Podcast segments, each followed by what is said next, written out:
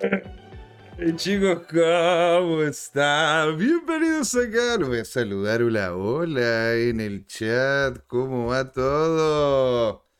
Acá partiendo con todo, con toda la energía, con todo el ánimo, señores. Impresionante. Tengo el pelo hacia todos lados. Maravilloso. Maravilloso e increíble. La barba siempre ordenadita. Qué maravilloso. Señores, muchas gracias por estar ahí. Bienvenidos acá a lo que es Crypto. Porque es hora de hablar de criptos y qué manera, ¿no es cierto?, de pasarla bien el día de hoy. Se nos viene la verdad con todo. Vamos a ver si que tengo todo correcto. Maravilloso. Todo yo como se llama, quería justamente comentarles de que el día de hoy vamos a tener, ¿verdad? Un programón, vamos a comentar qué es lo que está ocurriendo con esta lateralización, con este Bitcoin y Ethereum que están más planos. Se me ocurren varias formas, pero decir, están planísimos, están más planos que la que, ¿cómo se llama? Que, que ciertas zonas de Argentina. Plano, plano, plano. No se mueve. Los osos y los toros están ahí en la batalla hay una cantidad no menor, señores, de justamente shorts que están empezando a acumularse en lo que es la zona de los de los 20 de los 20 a ver, lo tenía aquí justamente anotadito, de un segundo, se están empezando a acumular, ¿verdad? En lo que es la línea de los de los 15 entre los de los entre los 10, 15.000, 15.800, 15.000, eh, perdón, entre los, perdón, BTC, estaba viendo otra cosa, nada que ver, está entre los 22.156 más o menos hasta los 21.500 aproximadamente, señores. Así que hoy día, hoy día lo vamos a dar y lo vamos a dar todo, porque queremos justamente saber qué es lo que se viene con esta lateralización. Vamos a seguir, ¿no es cierto?, en una dinámica bajista. Es posible de que venga un short squeeze. ¿Sí? Eso y mucho más lo vamos a ver en la primera patita, donde nos vamos a centrar en Ethereum y en Bitcoin para poder delinear qué es lo que ocurre con estos dos grandes actores de lo que es, ¿no es cierto?, este, este, nuestra industria, nuestra nuestra casa, ¿verdad? Lo que es justamente la cripto, porque es hora de hablar de cripto. Y una también le queríamos agradecer enorme manera a los nuestros nuevos suscriptores, ¿verdad? Que están aquí con nosotros. Mario Fuentealba, ¿verdad? Nuevo suscriptor aquí en YouTube, Mario Fuente Alba, María José, ¿no es cierto? Jaime Suárez, Alejandro Jiménez y Alberto BTC. Siempre, señores, vamos a estar aquí en el programa, partiéndolo con todo, ¿verdad? Hablando y dándole las gracias, ¿no es cierto?, a ustedes, la gente que nos sigue y que nos, y que nos permite poder continuar con este trabajo de creación de contenido sobre el tema cripto.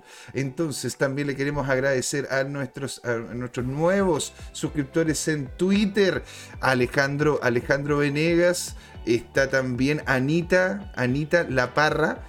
¿Verdad? Está también Andrés9978 y el señor de los trades. Qué buen nombre, señor. Qué buen nombre. Bueno, señores, ¿verdad? En la segunda parte yo lo que quería comentar, ¿no es cierto?, es todo lo que está viniéndose con BNB, qué es lo que está pasando con Binance y también el tema de lo que son los ordinals, que en algunos casos algunos de ustedes me han comentado sobre esto. También vamos a hablar qué es lo que ocurre con Litecoin, porque al parecer, señores, se viene muy interesante, ¿ah? Se viene muy, muy interesante lo que es Litecoin porque justamente se viene, dado de que tiene una cierta similitud con Bitcoin, lo que es el halving de Litecoin, señores. Y bueno, no le damos más vuelta, ¿verdad? Vamos a darle de lleno. Vamos a hablar de noticias. Vamos a hablar de Bitcoin y Ethereum en la primera parte. Vamos a hablar de cripto porque es cripto time. Es hora de hablar de criptos.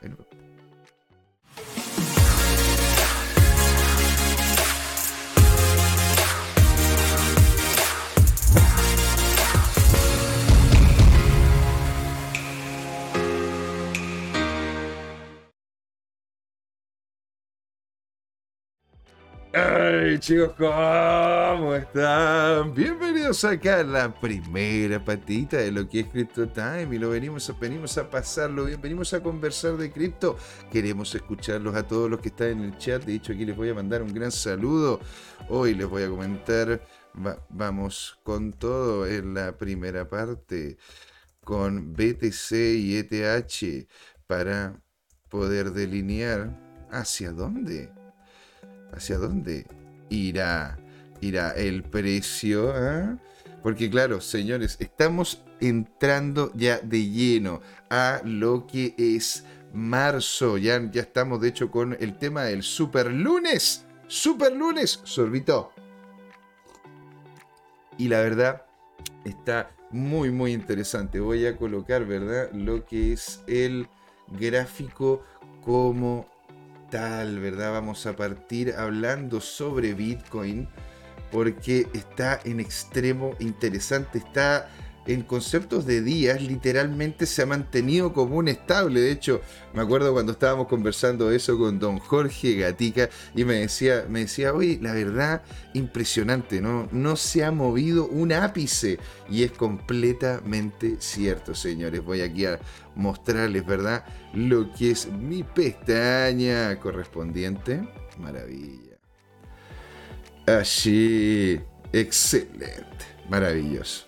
Bueno, señores, aquí definitiva lo que se ve, ¿verdad? Es una, es una lateralización en la cual en contexto de días, ¿verdad? Muy parecido a lo que estuvimos viendo el día domingo con don Luis Armando González en esta temporada número 2 de lo que es Crypto Trading Time. Y de hecho, ahí estábamos trabajando, ¿no es cierto?, en conjunto con Don Luis para poder hacer este Crypto Trading Time, algo que realmente les entrega a ustedes, sobre todo, ¿no es cierto?, una cantidad importante de valor. Voy a agrandar un poquitito más esto, excelente, ¿verdad? Y achicar un pelín más arriba para que se vea el gráfico, para que se vea tanto el gráfico como nuestro loguito, ¿verdad?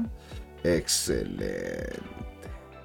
Maravilloso. Entonces, señores, mira, aquí la verdad que sí, algo interesantísimo, cosa que ya habíamos pasado, ¿verdad? Esta línea que en su momento nos comentó, ¿verdad? Don Benito, que nos dijo que en este momento, después de una caída importante, íbamos a empezar con lo que es la subida. Cosa que puede, de hecho, tener, tener razón, don Benito. ¿Por qué? Porque de hecho se han empezado a posicionar una cantidad no menor, ¿verdad? De, posiciones a la baja, de shorts, ¿verdad? Entre los 22.000 y los 100, los, los 22.100, los 22.200, ¿verdad? Y los 21.400 y algo. En esta zona se está empezando, ¿verdad? A acumular de gran manera lo que son los short. ¿Qué significa que sean short? Es decir, están a la espera de que justamente termine haciendo, haciendo rompimiento de esta línea, de lo que es los 22.180 dólares para en definitiva caer no solamente a los 21, porque de hecho hay varios ya que están viendo, ¿no es cierto?, el Bitcoin dentro de este rango, dentro de los, entre los 17 y los 16 mil dólares. Porque ojo, ¿ah? después de los 17 mil no hay la verdad, una gran cantidad de soportes creados que nos permitan, ¿no es cierto?, llegar a, un, a poder soportarnos de alguna manera. Tonsi, Lolita, ¿cómo está, señor? Alegría, alegría, alegría. Qué genial tenerlo por acá. Estamos, tonsilolitos, hablando, señor, sobre Bitcoin, sobre esta lateralización en la cual estamos viviendo, este casi movimiento de estable, porque no se ha movido nada en estos últimos tres días, señor. Yo quiero saber usted, ¿qué es lo que opina? ¿Usted cree, no es cierto, de que nos vamos a tirar hacia abajo con todo? ¿Nos vamos a ir a lo que estábamos escuchando anteriormente, que lo vimos el miércoles anterior? de nuevo apareciendo el capo de cripto viendo esto cayendo fuertemente o nos estaríamos, ¿verdad?, sustentando en esta dinámica lateral para pegarnos la gran subida. Quiero escucharlos, chicos, quiero saber qué es lo que opinan ustedes, ¿verdad?, referente a esto en este, el super lunes, ¿verdad?, de Crypto Time. Señores, y la verdad es que, a ver, de hecho, nosotros habíamos puesto anteriormente estas cifras, ¿verdad? Las cuales, eh, la verdad que si uno, si, hicieron posiciones en estas cifras, ¿no es cierto?, del día viernes, creo que lo estuvimos comentando. El día viernes pasado habríamos podido, habíamos podido, sobre todo porque estábamos, estábamos viendo que rompió, ¿verdad? Estábamos viendo el rompimiento, la devolución de Bitcoin y cuando topó acá de nuevo, ¿no es cierto? Al igual como cualquier movimiento del, del tipo del tipo de Elliot, ¿verdad? En el cual teníamos parte abajo, parte arriba, parte abajo, parte arriba y parte de abajo. Y ahí, ¿no es cierto? Pudo haber pegado una alza, pero al final nos terminamos yendo mucho más abajo. En definitiva, tomó, ¿verdad? Una estructura el, de Elliot clásica, clásica, clásica. Y de hecho, tanto fue así de que cuando estaba más o menos rompiendo acá, aquí coloqué, ¿no es cierto?, una posición a la baja, una, una, ¿cómo se llama? Un put, una posición ganando a la pérdida, ¿verdad? Ganando a la, ganando a la baja de precio, que terminó llevándome hasta este nivel, ¿verdad? 23, 22.380. ¿Cuánto hubiésemos ganado si lo hubiésemos tomado literalmente acá arriba y hubiésemos soltado? Yo creo que a este, a, este nivel, porque este es el nivel que realmente lo quisiéramos tomar, 5%, señores. 5%. Si ese 5%, bueno, casi 6. Si lo hubiésemos multiplicado por 2, por 3, o por 5, mm, muy, muy, muy buena pasada. De hecho, en uno de los chats en los cuales estoy conversando de forma consistente también con ustedes, ¿verdad? No solamente en el de arroba CryptoTime-medios, que es nuestro Telegram oficial, ¿verdad? En el cual pueden ingresar. Nosotros felices de poder conversar con ustedes. ¿Qué es lo que ocurre? Uno de ellos llegó y me empezó a preguntar, pero ¿cuáles son los motivos principales por los cuales estás viendo una baja del Bitcoin? Y yo le dije, bueno, la verdad que, porque me habían preguntado, háceme el resumen. Me dijeron como casi como una inteligencia artificial. Toma el texto, toma el texto y resúmelo. Yo le dije, bueno, va a bajar y al parecer, ¿no es cierto?, estaba en concordancia con el mercado. ¿Por qué? Porque también no habíamos encontrado, ¿verdad?, una solvencia en el RCI, no habíamos tenido, ¿verdad?, una capitalización que realmente valiera la pena como movimiento generalizado, movimientos de volúmenes más a la, más a la baja que al alza, una pérdida de, impulso de parte del precio. Entonces, uno de ellos llegó y me dijo, ah, entonces voy a colocar, ¿no es cierto?, una, una posición a la baja por 125. 125 veces. Es decir, si yo coloco 100 pesos, 100 pesos, señor. Si yo coloco 100 pesos multiplicado por 125 son cerca de 200, son, son cerca de 12.500. Así te lo digo. ¿Verdad? Y la gracia es que más encima fue un 5%. Entonces, maravilloso. Maravilloso. Ahora, ¿qué, lo, es, lo que se, qué es lo que nos depara esto? ¿Verdad? ¿Qué es lo que nos depara esto? Bueno, señores, vamos a revisar. Bueno, lo que estamos viendo, ¿no es cierto?, de forma consistente es un aumento del, volumen, lo cual no necesariamente es malo, ¿verdad? Pero este, este volumen que va en aumento es de hecho negativo, por lo que hasta ahora estarían justamente ganando los osos esta batalla. Ahora, la verdad, esto es, es bastante ¿cómo poderlo decir? Es bastante contradictorio, porque en definitiva, después de esta gran baja, claramente el mercado reaccionó, estamos en, el, estamos en días, ¿ah? el, mercado reaccionó y esta reacción terminó generando una doji o casi casi un martillo, un martillo bajista, pero en definitiva podríamos decir que fue una doji. Y esta doji hizo su correspondiente cambio. Eso es lo que ocurre cuando uno tiene una doji, el cambio de tendencia, porque esa es una batalla en la cual estaban los osos y los toros y al, por lo general después de una doji viene un cambio de tendencia. Este cambio de tendencia, ¿verdad? Nos generó una vela verde. Vamos a mover esto un poquitito para acá. ¿Verdad? Y esta vela verde, de hecho, señores, de hecho también es una especie de doji, porque está media, medio, medio acá, en este nivel FIBO, en, en los 22.393. Eh, está pero ahí, calzado al medio, ¿sí? De ahí pasamos a la siguiente, una doji nuevamente, posiblemente caída. Vamos a ver qué es lo que nos dice, ¿verdad? El RSI A ver, vamos a ver acá. Exacto. Acá. Miren lo que está pasando, ¿no es cierto? Con el RSI. Rompió de lleno, ¿verdad? Y esto lo hizo ya el jueves de la semana pasada.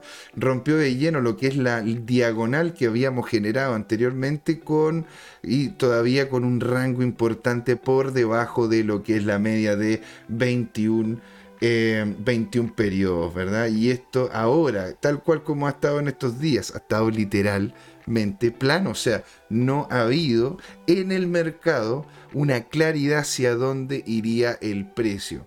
Dicho eso, ¿verdad? En sí lo que podemos distinguir es que de hecho el mercado está yendo hacia lo que es la baja. ¿Y hasta dónde podríamos llegar? Es una muy muy buena pregunta. ¿eh? Es una buena pregunta y hasta dónde podríamos llegar. Me están preguntando aquí por el chat.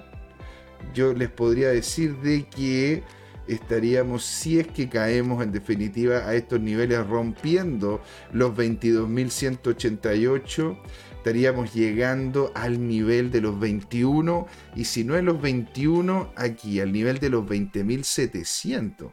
O sea, acá es donde tenemos que tener ojito para poder colocar nuestro primer stop loss, ¿verdad? En caso de que rompa lo que, si llega a romper, señores, pero que ojo, ¿eh? que rompa con cuerpo, que rompa con huevos, que rompa con ánimo, ¿verdad? Que no lo rompa con la sombra, que lo rompa con el cuerpo de la vela. Y si rompe el cuerpo de la vela, los 22.188, ahí se parte, ¿no es cierto?, lo que es la posición a la baja para llegar a los 21.429. Muy bonito y interesante ese nivel. También lo mismo en el 20.752. Ya en el peor de los casos nos vemos, señor, en los 20.200. Eso, eso la verdad que está bien complejo. ¿eh? De todas maneras, aquí también se ve la cruza, ¿verdad? De lo que es la media móvil de 200, de, de 200 pasando por encima la de 100. Eso, es, eso de hecho es un indicativo también de una pérdida de fuerza de parte del precio. Por lo tanto, podríamos dar cuenta, ¿sí? De que esto sería una dinámica, esto sería una dinámica de este estilo, en donde partiríamos acá, ¿no es cierto? Subimos acá, posiblemente rebotemos, ¿sí? No estoy diciendo que no pueda ser. Llega aquí y si nos vamos, ahí no estaríamos yendo para acá y posiblemente un rebote en una de esas medio, a, medio, a medio nivel FIBO para llegar acá abajo. Entonces, señores, al parecer el mercado no se está indicando de que no tenemos mucha solvencia con el tema, con el Bitcoin como tal. Y es lamentable, ¿eh? porque la verdad que habíamos visto esta subida importante anteriormente y muchos estaban diciendo, bueno, pero acá lo que tenemos es un Bar Simpson.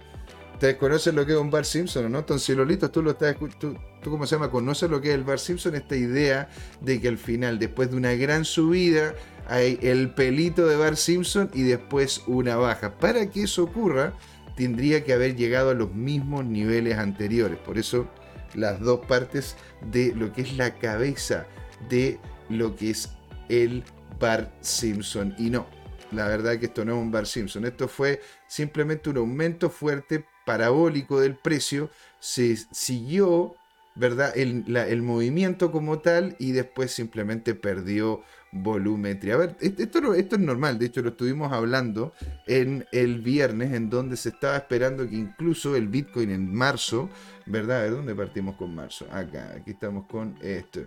Diría entonces de que, de hecho, acá el, es posible de que de que hubiésemos llegado a perder, porque ojo, marzo es, tiende a ser un mes negativo, ¿verdad? Entonces estaríamos a la pérdida de cerca de un 38%, que es lo que decía el promedio anual, ¿verdad? De lo que si hemos visto los marzos consecutivos que ha tenido Bitcoin, pierde, ha perdido hasta máximo un 38%, la cosa de que podríamos entonces estar viendo el, podríamos estar viéndolo, ¿no es cierto?, con un valor cerca de los 15 mil dólares. Por eso la verdad que mucha gente cuando me pregunta, bueno, ¿tú ves a Bitcoin cayendo? Yo le digo que sí.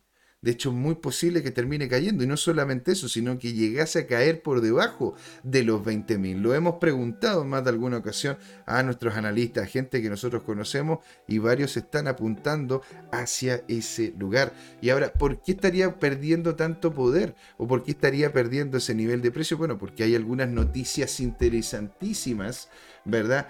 Que tenemos que revisar. Aquí, de hecho, las tengo, ¿verdad? Ajá. Ah. a ver, pero un pelín. Y eso tiene mucho que ver, y aquí es lo que, esto es lo que yo les quería mostrar, ¿verdad? Ah, pero ¿qué pasó? ¿Pero qué pasó? Ahora sí. Esto de justamente los shorts que están puestos ahí, hay una cantidad mm, no menor, ¿verdad? De cortos que se están empezando a posicionar dentro, de un, dentro del rango que les comenté, el rango, el rango entre los el rango entre los 22.254 y los 21.400 y algo, en el cual se están empezando a posicionar. Hay una gran cantidad de gente que va a la venta. Y eso claramente tiende a presionar el mercado. Es decir, si el mercado y es algo que se lo comenté también a los, a los alumnos que a los alumnos en la universidad que cuando hacía clase y eh, se lo comenté también se lo comento mucho también a clientes y gente con la cual con la cual trabajamos en que el mercado termina siendo lo que gran parte del mercado cree que va a terminar ocurriendo sí ahora dependiendo de muchas cosas, puede que exista un short squeeze, que nosotros de hecho lo vimos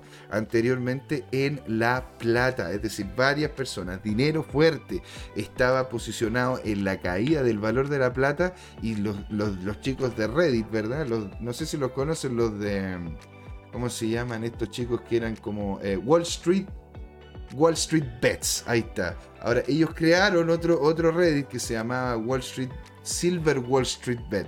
Y la gracia es de que fueron en contra de estas, ¿verdad? De esta gran masa de dinero que habían posicionado algunas empresas para la baja y terminó subiendo el precio de la plata. Lo mismo que hicieron, ¿verdad? Con AMC, lo mismo que hicieron con GameStop, lo mismo que hicieron con todas esas empresas, ¿verdad? Se posicionaron a la compra cuando ellos estaban posicionándose a la venta y varias de esas empresas terminaron con problemas serios, señor, porque no terminaron con buena, un, buen fin de, fin de año, digámoslo.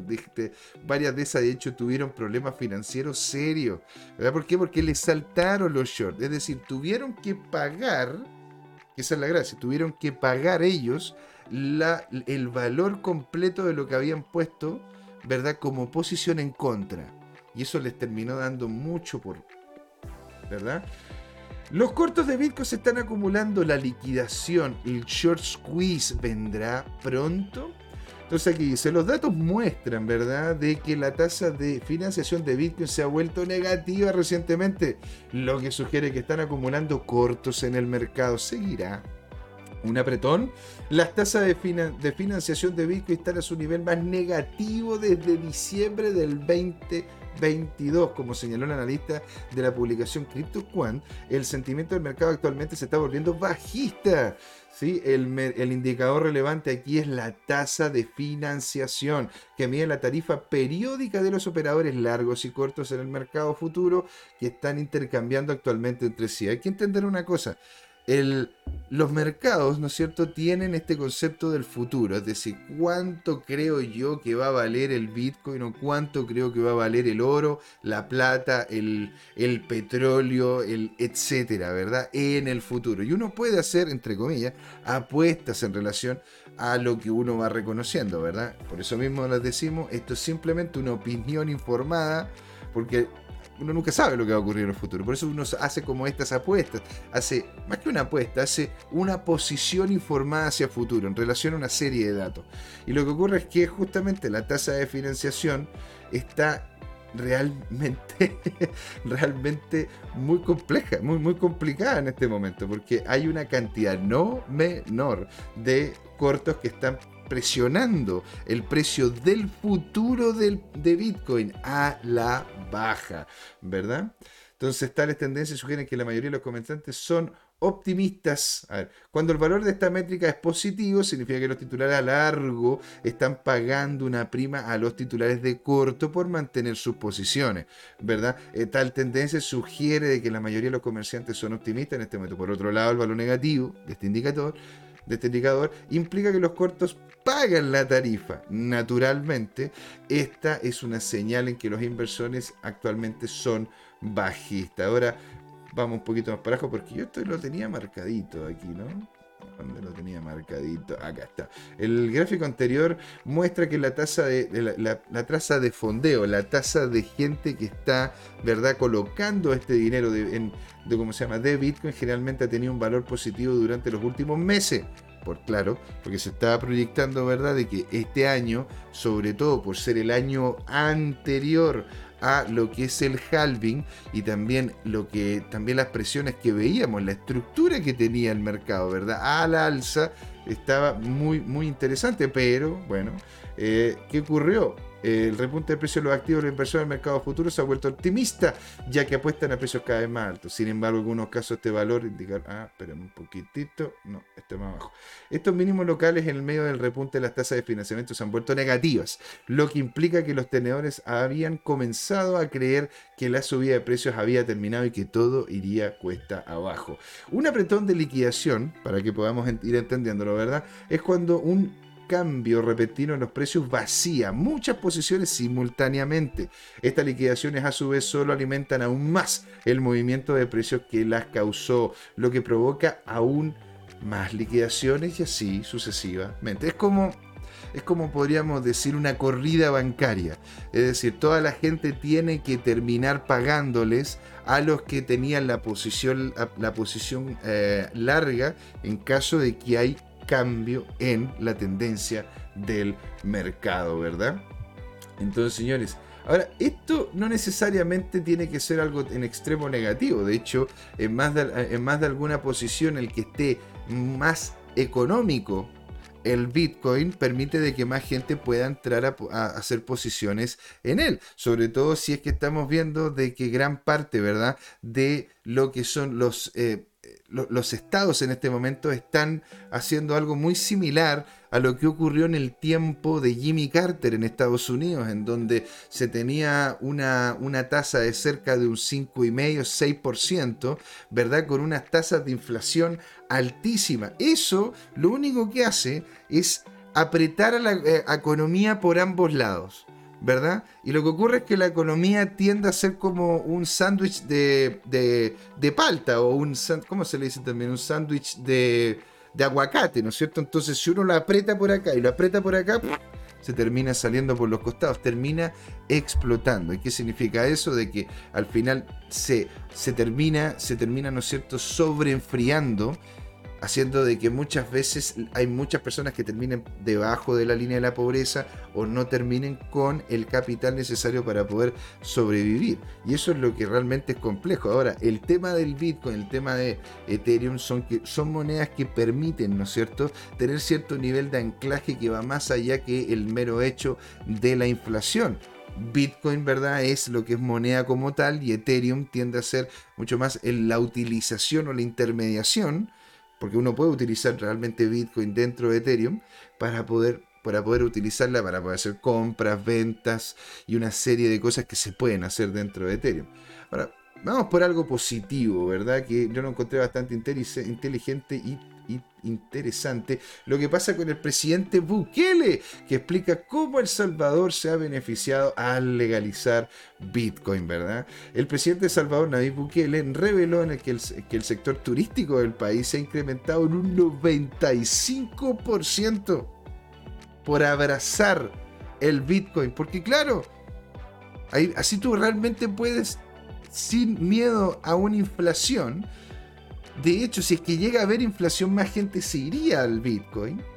¿sí? Puedes abrazar una moneda que en definitiva te va a permitir en el mediano plazo tener seguridad dentro de lo que es el, valor de la, moneda, cosa que en algunos casos no está ocurriendo. Por eso mismo les he dicho de forma consistente de que, de que los bancos americanos, los bancos privados y bancos públicos están en este momento haciendo compras importantísimas de oro Ahora, esto no está afectando el precio del oro. Eso se lo cedo completamente. Realmente tienen toda la razón. Porque eh, esa es la cosa. No, no, no, no es que compren oro como tal, sino que compran el papel del oro. Y hay que tomar en cuenta de que hay casi por cada onza de oro 10 papeles de oro.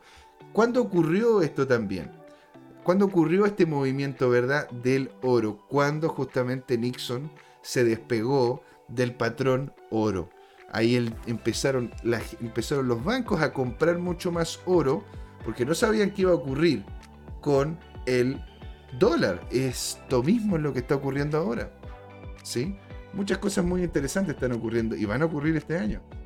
El país ha incrementado lo que es el turismo en un 95% desde que adoptó el Bitcoin como medio de pago oficial. Criticó algunas instituciones bancarias centrales, incluida la Reserva Federal, alegando que sus políticas se han llevado una gran parte de los ahorros de las personas.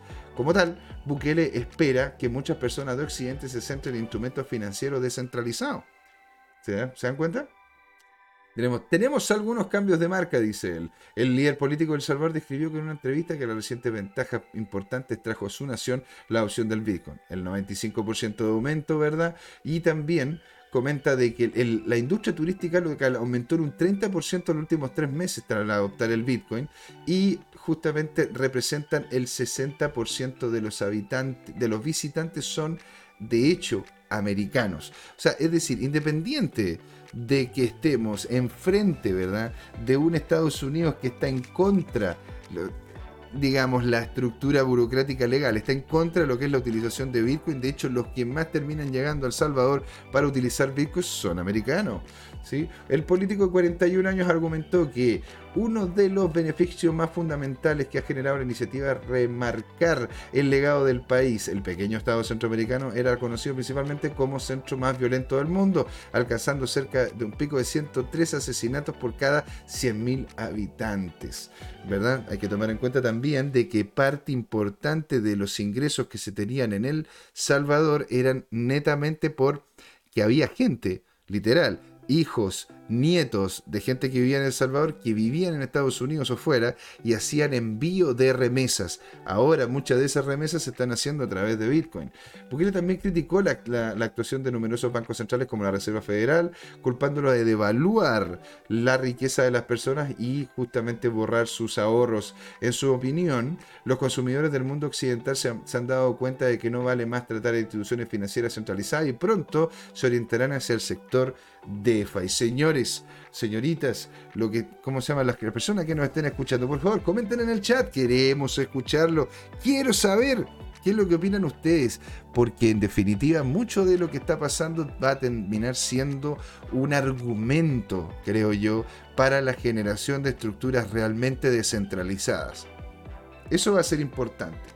Eso va a ser muy interesante, porque en definitiva todo lo que va a ser centralizado, todo lo que va a poder tener algún tipo de vinculación con una estructura estatal que claramente estaría perdiendo poder con la utilización de, de, los, criptoactivos, va a terminar, literal. Va a terminar, va a terminar, como se llama, siendo o controlada, que es lo que conversábamos el otro día con Juan, va a terminar siendo controlada o literalmente va a terminar o controlada o eliminada. Así de simple. Es lo que, es lo que posiblemente estaban, estaban haciendo con FTX para poder a través de FTX enganchar o incluso agarrar este pescado más grande que era Binance. Pero, ojo, CZ al parecer se dio cuenta y por eso mismo empezó a vender antes de que empezase a caerse a pedazos FTX. Interesantísimo en ese sentido. La verdad que yo lo, yo lo ¿cómo se llama? Lo encontré como una, una idea muy, muy plausible. Ahora que lo, ahora que ¿cómo se llama? Que lo, lo pienso con más calma y sobre todo con tiempo después de ver la caída. Ahora, señores, hablando justamente, hablando justamente, ¿verdad? De lo que está pasando, ¿verdad? Con el tío Sam. ¿Verdad? Porque esto podría terminar afectando de alguna manera también los precios, porque ojo, hay muchas que están esperando, ¿no es cierto?, algo de dinero que les caiga de parte, ¿no es cierto?, de el tío Sam. Alameda demanda Grayscale, ¿sí? Y DCG para permitir canjes y reducir las tarifas. La firma comercial, la firma comercial en bancarrota está buscando medidas cautelares para permitir que los deudores de FTX se den cuenta de lo que afirma es más de 250 millones de dólares en valores de activos. ¿Sí? La empresa hermana de FTX, claro, o sea, más que hermana, fue la creadora, ¿verdad? De FTX, que era Alameda Research, que, que de hecho lo que hacía el tío Sam, Era hacer esta pasada del Pacífico, haciendo cada vez montos más grandes, más grandes, más grandes, hasta que tuvo el dinero suficiente para invertir en algunas cripto. El problema fue de que varias de esas criptos no terminaron funcionando. Entre ellas, señor Terra, que no sé si se acuerdan, Celsius, no sé si se acuerdan. Bueno, todas esas terminaron siendo inversiones de la Media Research, al igual que el tío Sun, que el tío Sun Tzu, que era el, que cómo se llama, que estaba en Triarrus Capital, que lo terminaron pasando a buscar con unas esposas ahí, a la bajada del avioncito. La empresa hermana de FTX, ¿verdad? Alameda Research, presentó una demanda contra el administrador de activos criptográficos Grayscale Investment en búsqueda de medidas cautelares para, dar, para darse cuenta de lo que afirma es más de 250 millones en valor de activos para los clientes y acreedores del deudor FTX, según el comunicado de prensa, ¿verdad? Según, denuncia, según la denuncia de, la, de, Alameda, Grayscale ha cobrado tarifas de gestión exorbitantes por su gestión de fideicomiso de Bitcoin y Ethereum a la, a eh, en Grayscale y ha permitido que las acciones de este fideicomiso se negocien con un descuento de aproximadamente un 50% de su valor. ¿Qué significa esto, señores? ¿Sí? Patricia Torres no está, está con nosotros dice, hace rato que no los veía. Saludos, BTC se los viene, señorita. Maravilloso tenerla por acá, Patricia. Un abrazo descentralizado digital para ti. Que Satoshi te tenga en su sagrado bloque, igual que Toncirolitos que nos está hablando. Queremos escucharlo, queremos saber lo que ustedes opinan. Patricia, de hecho es lo que habíamos comentado muy posiblemente. De hecho, te lo voy a mostrar acá, ¿verdad? Para que lo puedas ver también. Este es que justamente estamos viendo una caída, estamos viendo una estructura de dinámica bajista en donde podríamos tener estos niveles importantes, los 21.429 y si ya termina rompiendo eso nos vamos señorita a lo que es los 20.700 y algo, por lo tanto si es que llega a romper, y lo vuelvo a repetir para, para, para cómo se llaman los, los, que están recién llegando, si llega a romper los 22.188 que es una línea FIBO muy importante, es, es, la FIBO, es la FIBO 068, ¿sí? terminaríamos acá en lo que es los 21, 429, 426 y si llega a romper eso, o sea, aquí podríamos colocar el, el primero take profit cuando nos vayamos para abajo y después acá, aquí podríamos colocar lo que es nuestro segundo take profit. Don Carlos Cuevas Ojeda Está acá, hola, hola, llegando retarde, me enchufo luego. Saludines, señor. Usted, usted nunca llega tarde. Nosotros siempre felices de tenerlo por acá, escucharlo y saber de usted, señor. Buenísimo. Qué genial, ¿no es cierto?, tenerlo por acá. Estamos hablando, ¿no es cierto?, de Bitcoin, comentando la Patricia también sobre lo que serían estos movimientos que estuvimos revisando, en donde estaríamos, ¿no es cierto?, en la pérdida de los 22.000 a ver, 22.188. Podríamos colocar nuestro primer take profit en los 21.426 y el segundo a la caída, los 20.746. Ahora, ¿se entiende perfectamente, don Carlos? Es el super lunes.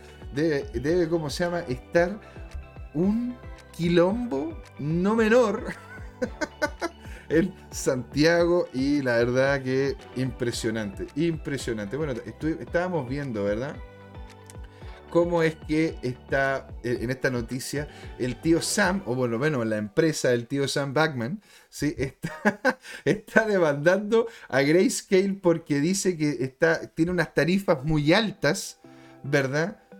Y estas tarifas le están terminando quitando una cantidad de cerca de 250 millones de dólares para poderle pagar a la gente que posicionó en FTX y FTX se fue al carajo. Entonces, esto, esto yo lo encuentro Yo esto lo encuentro un... ¿Cómo podría decirlo? Un, esto es ser acá en Chile un cara de palo, ¿no? Es como decir, mire, como nosotros perdimos billón, billones de dólares, pero vamos a demandar a una empresa que nos mantiene un fideicomiso, que nosotros posicionamos ahí porque las tarifas son tan altas que no podemos pagar de vuelta los 250 claro, exactamente. Una, una cara de, de, de, traste, podríamos decir. Muy bien dicho. Excelente tenerlo acá, don Carlos. ¡Qué alegría! Bueno, entonces aquí dice un correo electrónico de Coinbase, de Coindesk, un portador de Grayscale calificó la demanda como, y claro, ¿y cómo la está equivocada? equivocada y agregó que Grayscale ha sido transparente con nuestro esfuerzo de obtener la aprobación regulatoria para convertir GBTC en un fondo cotizado en bolsa, un resultado que sin duda es el mejor, porque claro, Grayscale de hecho está haciendo las cosas bien. Ahora, Dependiente de que esté bastante golpeado, ¿ah? podríamos ir aquí a, revisar lo que está pasando con Greatscale, ¿verdad? Que sería claramente el GBTC. Aquí, no sé si lo alcanzan a ver. Exacto, está muy bien. Miren ustedes, Miren ustedes, de hecho, independiente de que el Bitcoin haya, haya bajado, y lo estamos viendo, ojo, ¿ah? en dinámica diaria, en dinámica diaria, ustedes, como se llama, perfectamente pudieron haber entrado acá, ahí, al final de año, ¿verdad? Y hubiesen obtenido, chicos, mira aquí vamos, hubiesen podido llegar y obtener en esta estructurita, pim, pim, pim, o sea, habrían podido sacar, miren lo que les digo, señores, desde lo que es el 29 de diciembre, casi final de año, hasta lo que es el día 2 de febrero, ¿verdad? Que fue, que fue jueves, porque de ahí, ah, de ahí se puso a lateralizar, en realidad no Pero hubiesen podido sacar haciendo posición en Grayscale, que estaba literalmente más barato el Bitcoin, ¿verdad? Allí que incluso el Bitcoin en el mercado, porque hay que tomar en cuenta que Grayscale lo que hace es que tiene este ETF de Bitcoin. Ustedes, ustedes saben lo que es un ETF de, Bitcoin, ¿verdad? Coméntenme ahí en el chat. Eh, don Carlos, Patricia, ¿verdad? Señora Patricia, señorita, no sé, señora, señorita. Patricia, don Cirolitos, coméntenme, eh, porque en sí lo que hacen ellos es tomar una cantidad de Bitcoin que tienen a su haber y lo que hacen es que la colocan en un fondo. Este fondo lo particionan en una serie de otros. Chiquitito, chiquitito. Y, esa serie de otras, de, otras participaciones del fondo las posicionan en el mercado. Entonces tú puedes comprar una porción pequeña de ese gran fondo, del cual si es que tú, este fondo sigue creciendo, tú vas a tener claramente posiciones ahí y claramente eso también tiene un valor porque el activo mismo, exacto, señor Don Carlos, usted un grande, ETFs. Entonces, eso es lo que hace, uno llega y invierte, ¿verdad? En esta parte pequeña de este fondo que se generó con un, un monto importante de Bitcoin. Es parecido a lo que es MicroStrategy, pero en vez de hacer participación en el fondo, con MicroStrategy lo que se hace es que uno compra la acción de la empresa. Esta acción de la empresa es la que en definitiva te permite, permite, ¿cómo se llama?, ser parte de lo que son los gananciales, los dividendos. Ponte porque al comprar GBTC tú no tienes dividendos. Ojo, los ETF no tienen dividendos. Excepto que esté escrito y hay una serie de cosas forma en las cuales uno puede hacer. La gracia de los ETF es que tú te haces parte de un fondo y tú obtienes ganancia habiendo comprado la baja de ese fondo. Eso, eso es como se llama lo que en definitiva mueve el mercado de los ETF. ¿sí? Grayscale, señores, de hecho, incluso con el Bitcoin cayendo, ¿ah? mira qué interesante, señor. Porque de hecho, a ver, si nosotros colocamos acá cómo está Bitcoin en relación, ¿verdad? A Grayscale, aquí vemos que, claro, este, en su momento, en su momento, vamos a sacarle el auto, aquí, ahí, Ahí. Porque en su momento, de hecho, se dan cuenta que estuvo más abajo de lo que es el valor del el Bitcoin. Estuvo en, en, descuento. Mira, el Saludines eh, nos dice ETF, en Chile si tienen dividendo por ley. Un abrazo descentralizado a la comunidad, pero claro que sí. Ahora, claro, eh, en Si tienen, bueno, pueden tener dividendos. Ahora, todo depende del tipo de ETF. Ahora, estos dividendos, te los, ¿cómo, ¿cómo estarían entregados? Aparte, ¿estos ETF son de Bitcoin o son ETFs en relación a acciones? Porque si son un ETF de acciones, las acciones te entregan a ti, le entregan dividendos a las empresas que tienen estos fondos de acciones. Y estas acciones te entregan a ti ganancia. ¿Se dan cuenta? Esa es, la, diferencia, porque si, todo depende también de qué tipo de activo tengas en el ETF. Exactamente, don Carlos. Excelente, excelente. Un saludo por usted. Porque si usted tiene un ETF de acciones, estoy completamente de acuerdo. Claramente le van a entregar dividendos, pues señor. ¿Por qué? Porque las acciones que están dentro de ese ETF entregan dividendos también y lo que hace es que tú al ser partícipe, aunque sea muy poquitito, de ese fondo de ETF, te entregan a ti esos dividendos. ¿Se entiende? Ahora, cuando hablamos de Bitcoin, Bitcoin no entrega dividendos per se. Lo que hace es que es un activo. Es como que yo te dijese que uno, iría haría participación en un ETF de un commodity yo por, poner un ejemplo, en, su momento me vinculé mucho con commodity y estuve también vinculado mucho con la compra y venta de, ETFs de oro, ETFs de plata. Estos como tal no te entregan dividendo. La gracia del ETF es que tú al ser partícipe te haces parte de aumento de valor del activo. ¿Sí? Ahora, yo entiendo perfectamente y usted, don Carlos, tiene toda la razón. Si es que estamos hablando de un ETF que es vinculado a las acciones, claramente le van a entregar a usted una, un dividendo. Es lo mismo, es lo mismo que pasa, ¿verdad? Con el tema de, de, los, de los índices, ¿verdad? Los índices no te entregan dividendo, pero sí te entregan unas ganancias a futuro. Porque si el, índice, digamos, el Standard Poor's, el, el, el, de, el, que, el que, el, ¿cómo se llama? El Nasdaq, o de repente el SP, el, tenemos el SP500, el SP200, hay una serie que lo que hacen es que ellos tienen estas acciones, ¿verdad?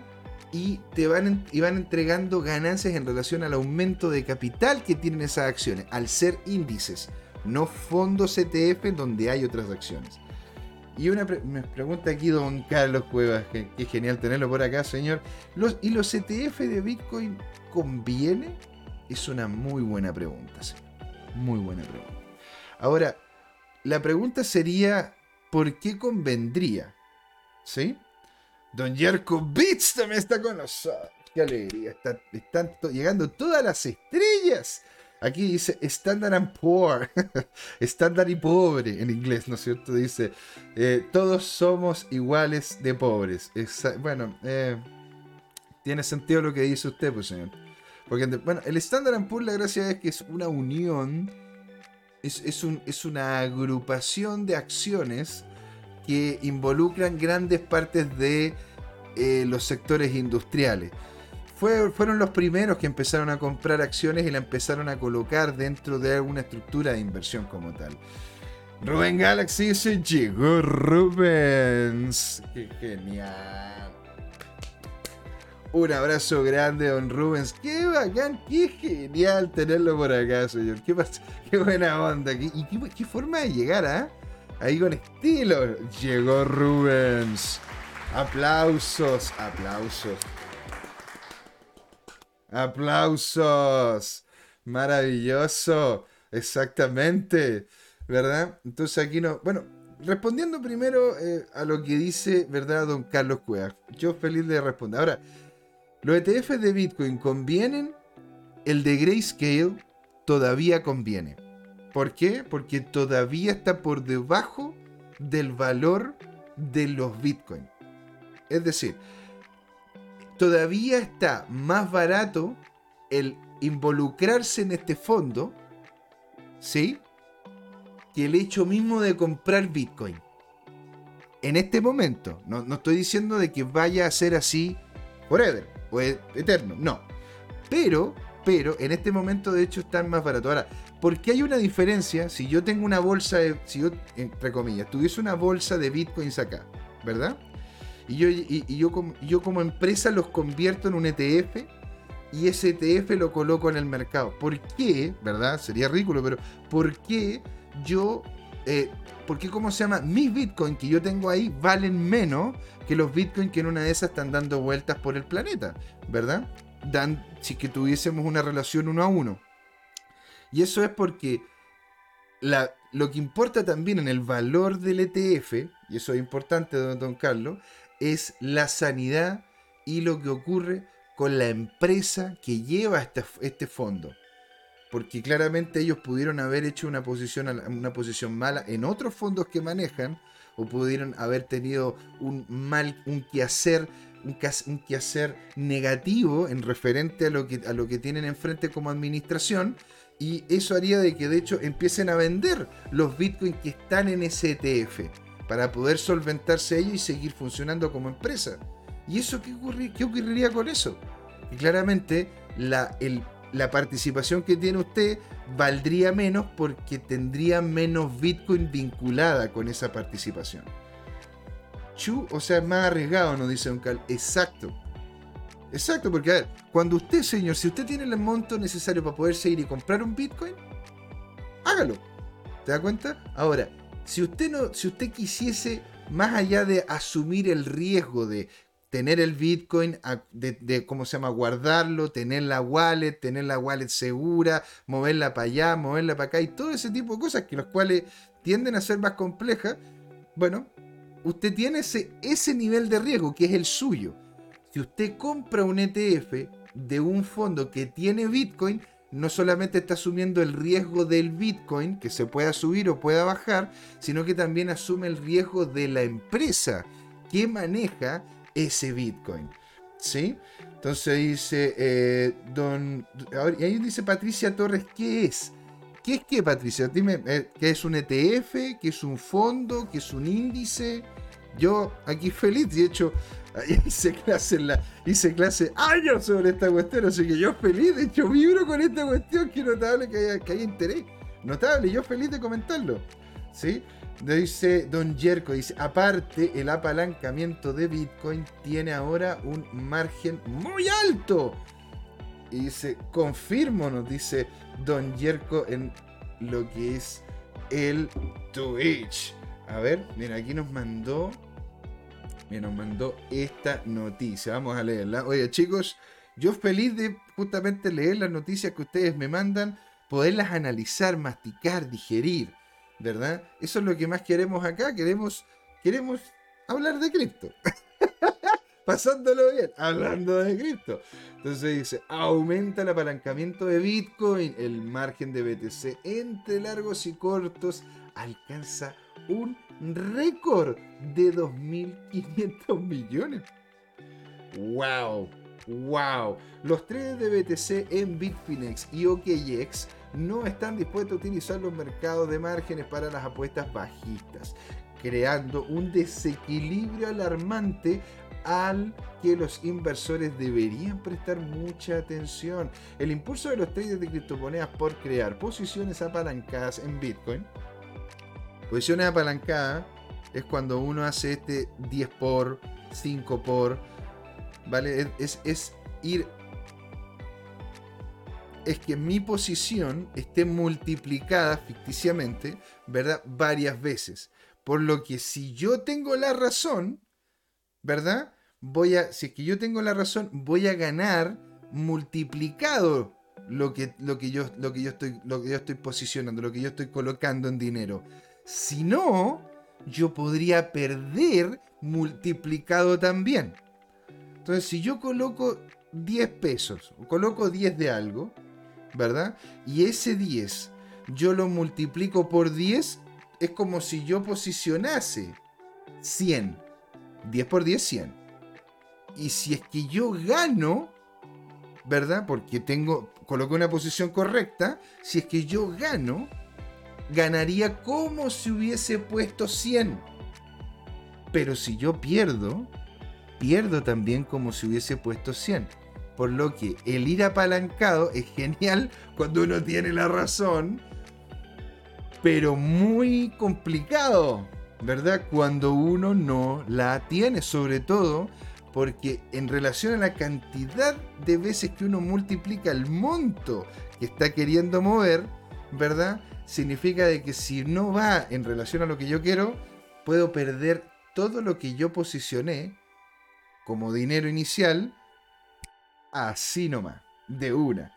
Don Carlos Cuevas Ojeda nos dice, pero ¿por qué es más barato el ETF de Bitcoin? ¿Quién paga los costos que pueden incluir gastos administrativos, honorarios de corredores y gastos de custodia? Señor, mire, la verdad, notable, notable, estoy llorando. Qué excelente pregunta, señor.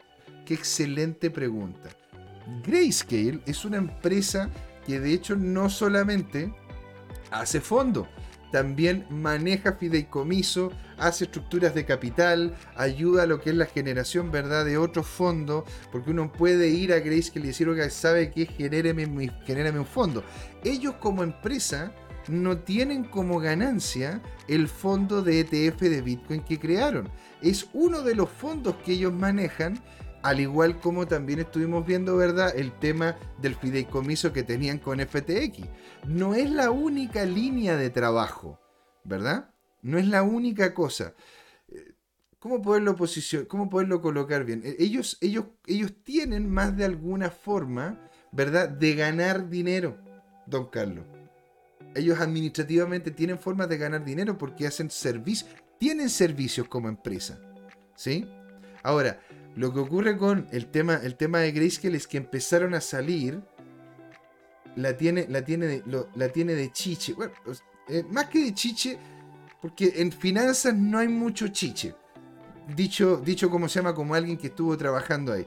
La verdad que las finanzas son en extremo draconiana. Si me sirve la inversión, la, mantengo. Si no, la, si no me sirve, chao y vendo todo en ese sentido no hay mucho corazón. No es que Grayscale haya querido, ¿no es cierto?, de buena manera hacer un aporte para la comunidad cripto. No, no. Ellos vieron de que en definitiva estaba un activo mucho más barato de lo que potencialmente iba a iba a tener de valor, ¿verdad? No ahora, pero que en el 2024, 2025, 2026, ¿verdad? Sobre todo con estos niveles de inflación que estamos teniendo y dijeron, ah, ojito, y ahí es donde se empezaron a involucrar, ¿verdad? Se empezaron a meter de lleno en lo que es este tema. Porque claro, o sea, si e, es una buena inversión y es una buena forma de poder ganar dinero, la gente lo va a hacer. Y sobre todo ellos, porque son vinculados con el tema de las inversiones. Ahí la gran cosa. Entonces, no, esto más allá de chiche, entiendo, entiendo tu punto. Yo no estoy diciendo cómo se llama que de que no haya, no haya como se llama una dinámica así, pero como chiche, chiche como tal, no, no es la. No, no, sería como se llama la dinámica, la dinámica presente, sino sería más como eh, encontramos un activo que realmente podemos sacarle rentabilidad. Ahora, como Grayscale tuvo más de algún problema, tuvieron que ser auditados, tuvieron que demostrar cierto nivel de capital, estuvieron en una, en una zona gris, valga la redundancia, grayscale. Pero estuvieron en una zona gris en la cual no se sabía muy bien. Porque bueno, este, de hecho podríamos ir a buscar, ¿verdad? Alguna, la, noticia. Gray. Gray. Gray.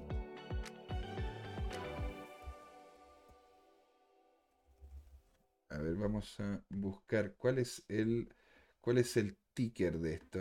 ¿Cuál era el ticker de esto? de Grayscale era GBTC.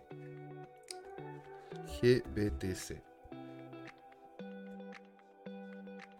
¿No es cierto? De hecho, aquí, aquí, hay una muy buena noticia. Vamos a terminar de ver la, que nos mandó usted, don Yerko. ¿eh? Eh, y nos dice Patricia, ya respondiste mi duda. Jeje. Buena onda. Qué bacán. Qué bacán. Bueno, y las dudas que tengan, chicos, yo, yo feliz. ¿No es cierto? Porque en realidad también el tema de trading es algo que a mí me apasiona y lo entiendo. Ahora, el tema, el tema basal de lo que son las finanzas, el movimiento de capitales y cómo estas empresas, ¿no es cierto?, piensan y hacen esas cosas, esto eso realmente lo encuentro full sexy. Don Jerko nos dice, el más rápido, ver, primero más arriba, dice, la estabilidad de BTC es igual al silencio en una película de western cuando se retan a duelo fuera de un salón. Claro, están ahí. Y tiene sentido. Y tiene sentido. Es, es, bueno, algunos lo dirían, don Yerko, la calma antes de la tormenta. Ahora tenemos que, ahora tenemos que ver si es que esta tormenta, ¿verdad? Que, que, que, estaríamos viendo sería una tormenta que nos tirara un viento que nos lleva a buen puerto o nos terminaría rompiendo el barco, ¿verdad? Hasta ahora lo que indica, lo que indica, ¿no es cierto?, gran parte de lo gran parte del RCI, el volumen, eh, también el movimiento tradicional, el movimiento de la, del precio, ¿no es cierto? Indica una bajada potente por lo menos para marzo. Eso es lo que indica, puede estar equivocado, pero eso es lo que indicaría. En donde hemos visto de que incluso podríamos llegar en marzo a perder cerca de un 38, cerca de un 40 llegando alrededor de los 15.000. No digo que esto va a ser de inmediato, puede ser una caída, puede ser una caída rápida y por eso mismo les comento colocar stop loss apretados en ciertos puntos como les comenté anteriormente. ¿sí? Jerkovic nos dice, es más rápido, el, el, más rápido del oeste ganará en la guerra de los apalancados. Uno baja y otro va al alza. Es cierto, señor. Cierto. Ahora hay que ver hay que ver lo que ocurre, porque si llega a ocurrir un short squeeze, como lo que estamos viendo, es posible de que existe incluso un cambio de tendencia. Porque hay muchos que están posicionándose a la baja, porque el mercado cree que va a ir a la baja, porque están todos pensando que va a ir a la baja. Pero ¿qué ocurre si es que de hecho, ¿no es cierto?, en relación a las situaciones puntuales del planeta, o incluso la situación que, pueda llegar de repente la Reserva Federal y subir, y subir ¿cómo se llama? O, incluso mantener las tasas, las tasas, las tasas de interés en la, próxima, en la próxima, ¿cómo se llama?, reunión de la Fed, y mantengan las tasas de interés, que de hecho sería, sería lo más lógico, pero no creo que vaya a ocurrir lo más lógico. Pero sería, sería lo más lógico. Podría incluso, ¿no es cierto?, eh, empezar a tirar para abajo las ilusiones de los osos y entregarles un poquitito más a los toros, señor. Patricia Torres, ese apalancamiento es igual tiene su adrenalina. Exactamente, señora, señorita Patricia. ¿Cómo no? ¿Cómo no? Pero si tiene una. Imagínese usted, está con cierto posicionada en un. Está, está como se llama, colocando una cantidad diminuta de 10 usted se apalanca por 10 más. Por lo tanto, usted tiene 100. Interesante. Ahora, en vez de, en vez de posicionar solo 10, ahora estoy posicionando 100. Por lo que, si usted compra 100 en un activo, es 10 veces más, ¿verdad? De lo que habría comprado con 10. Ahora, la gracia es que con e, 100, si es que usted tiene toda la razón con el movimiento de mercado que está vaticinando y dice, yo creo que el Bitcoin va a subir y el Bitcoin realmente sube, ¿verdad? Usted gana en ese Bitcoin, gana en esa posición como si hubiese puesto 100 y no 10. Por lo tanto, gana varias órdenes de magnitud por la subida de ese valor. Ahora, al igual usted puede ganar en varias órdenes de magnitud por ese valor que en un principio era, era solamente 10 y lo apalancamos 10 veces, también puede perder todo el dinero. Porque aunque se diga que está comprando 100, usted solamente posicionó 10. Entonces, si es que el Bitcoin llega a caer, mm, llega a caer un 10%, ¿vale? Usted pierde el capital que tiene adentro. Así. Porque estaría, ¿verdad? Habiendo comprado 100, si es que pierde un 10%, pierde 10, que fueron los 10 que usted posicionó. No sé si, no sé si queda claro en ese sentido yo feliz de poderlo explicar de nuevo, ¿ah? en, ese caso, de cómo justamente funciona el tema del apalancamiento. Eso de hecho lo podríamos tener en un, programa. Podríamos hacer un programa, ¿no es cierto?, explicando cómo son las dinámicas de apalancamiento, cuál es la matemática detrás de esto. ¿Sí? Diga, entonces, don Carlos Cuevas Ojía nos hace una pregunta. ¿Cuál es el rendimiento histórico de los ETFs de Bitcoin? ¿Hay datos? Excelente pregunta, señor. Excelente pregunta, señor. Y de hecho, creo que, creo que podríamos verla, verla como se llama acá. Tengo entendido de que uno tiene acá ETF. Eh, e A ver. A ver. ETF. BTC. No, ETH Short, ETH. No. ETC. No, no, pensé que pensé cómo se llama que se podía ver acá. entonces, digamos, a ver, rendimiento histórico de ETF Bitcoin. Rendimiento histórico de ETFs de Bitcoin. Historial, aquí está, señor. Histórico, histórico no. Eh, eh, eh,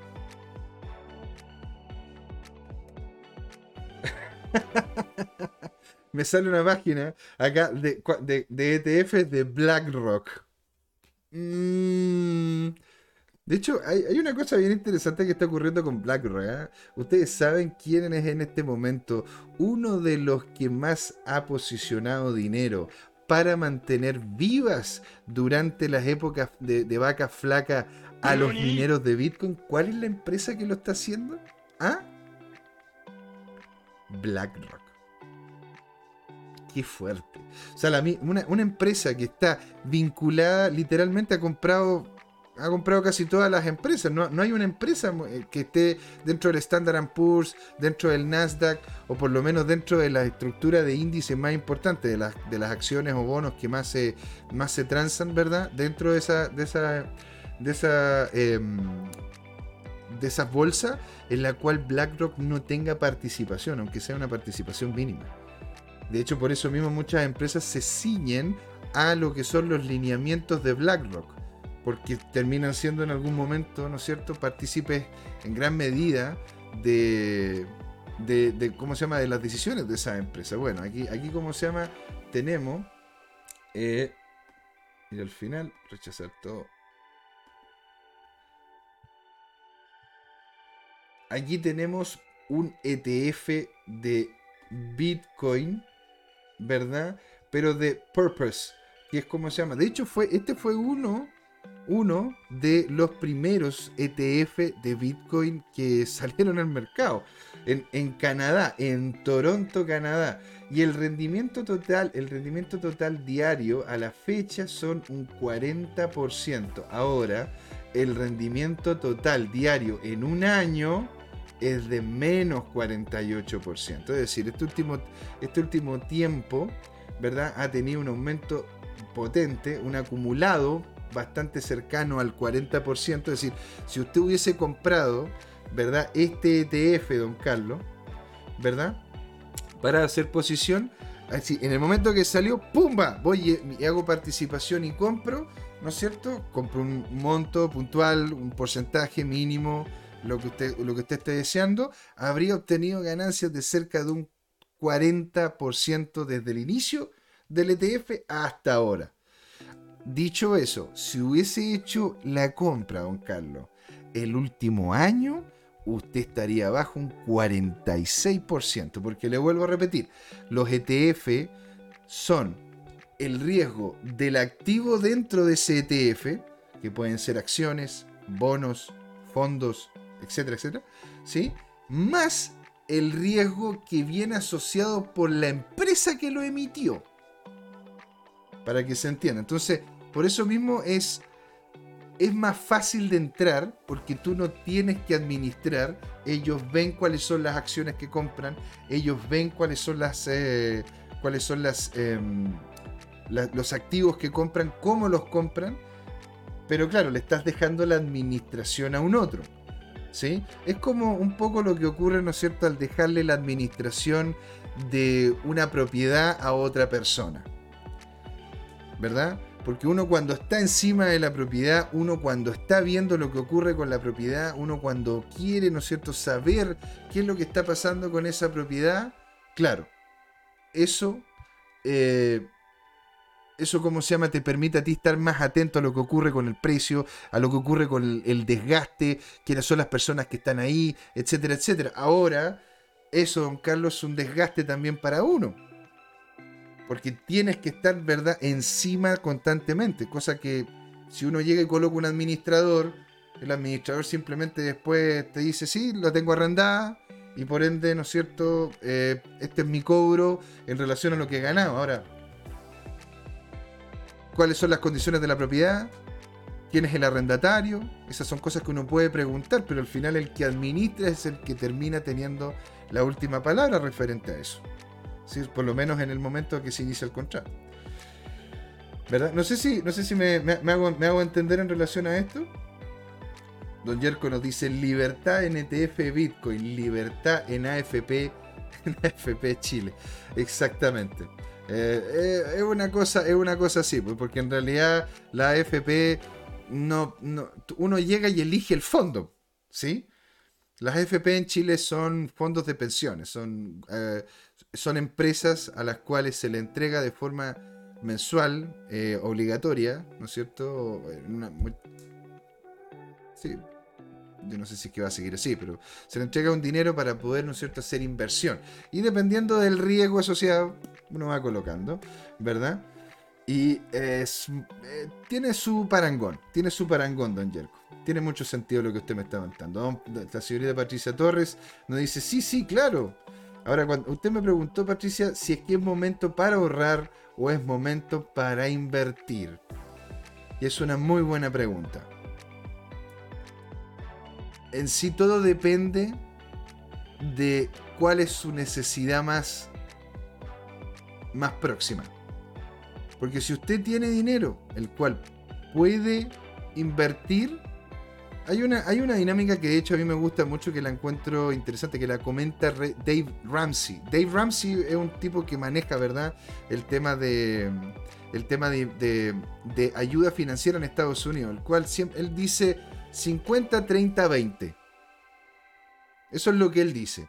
50% de tu dinero se tiene que ir a tus gastos la luz, el agua, el gas, el arriendo, los niños, las cuestiones. Ahora en marzo, ¿no es cierto? El pago de, los, de los útiles escolares y toda la cuestión, etcétera, etcétera, ¿verdad? Dicho eso, el, después de eso está el otro 30%. El otro 30% tiene que ir a ahorro.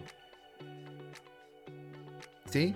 Y de ahí hay un 20 que hay algunos que lo dividen en dos puede ser 15 o puede ser 10-10, todo depende, de los cuales puede colocar 10 en inversión. 10% de lo que usted está ganando en inversión.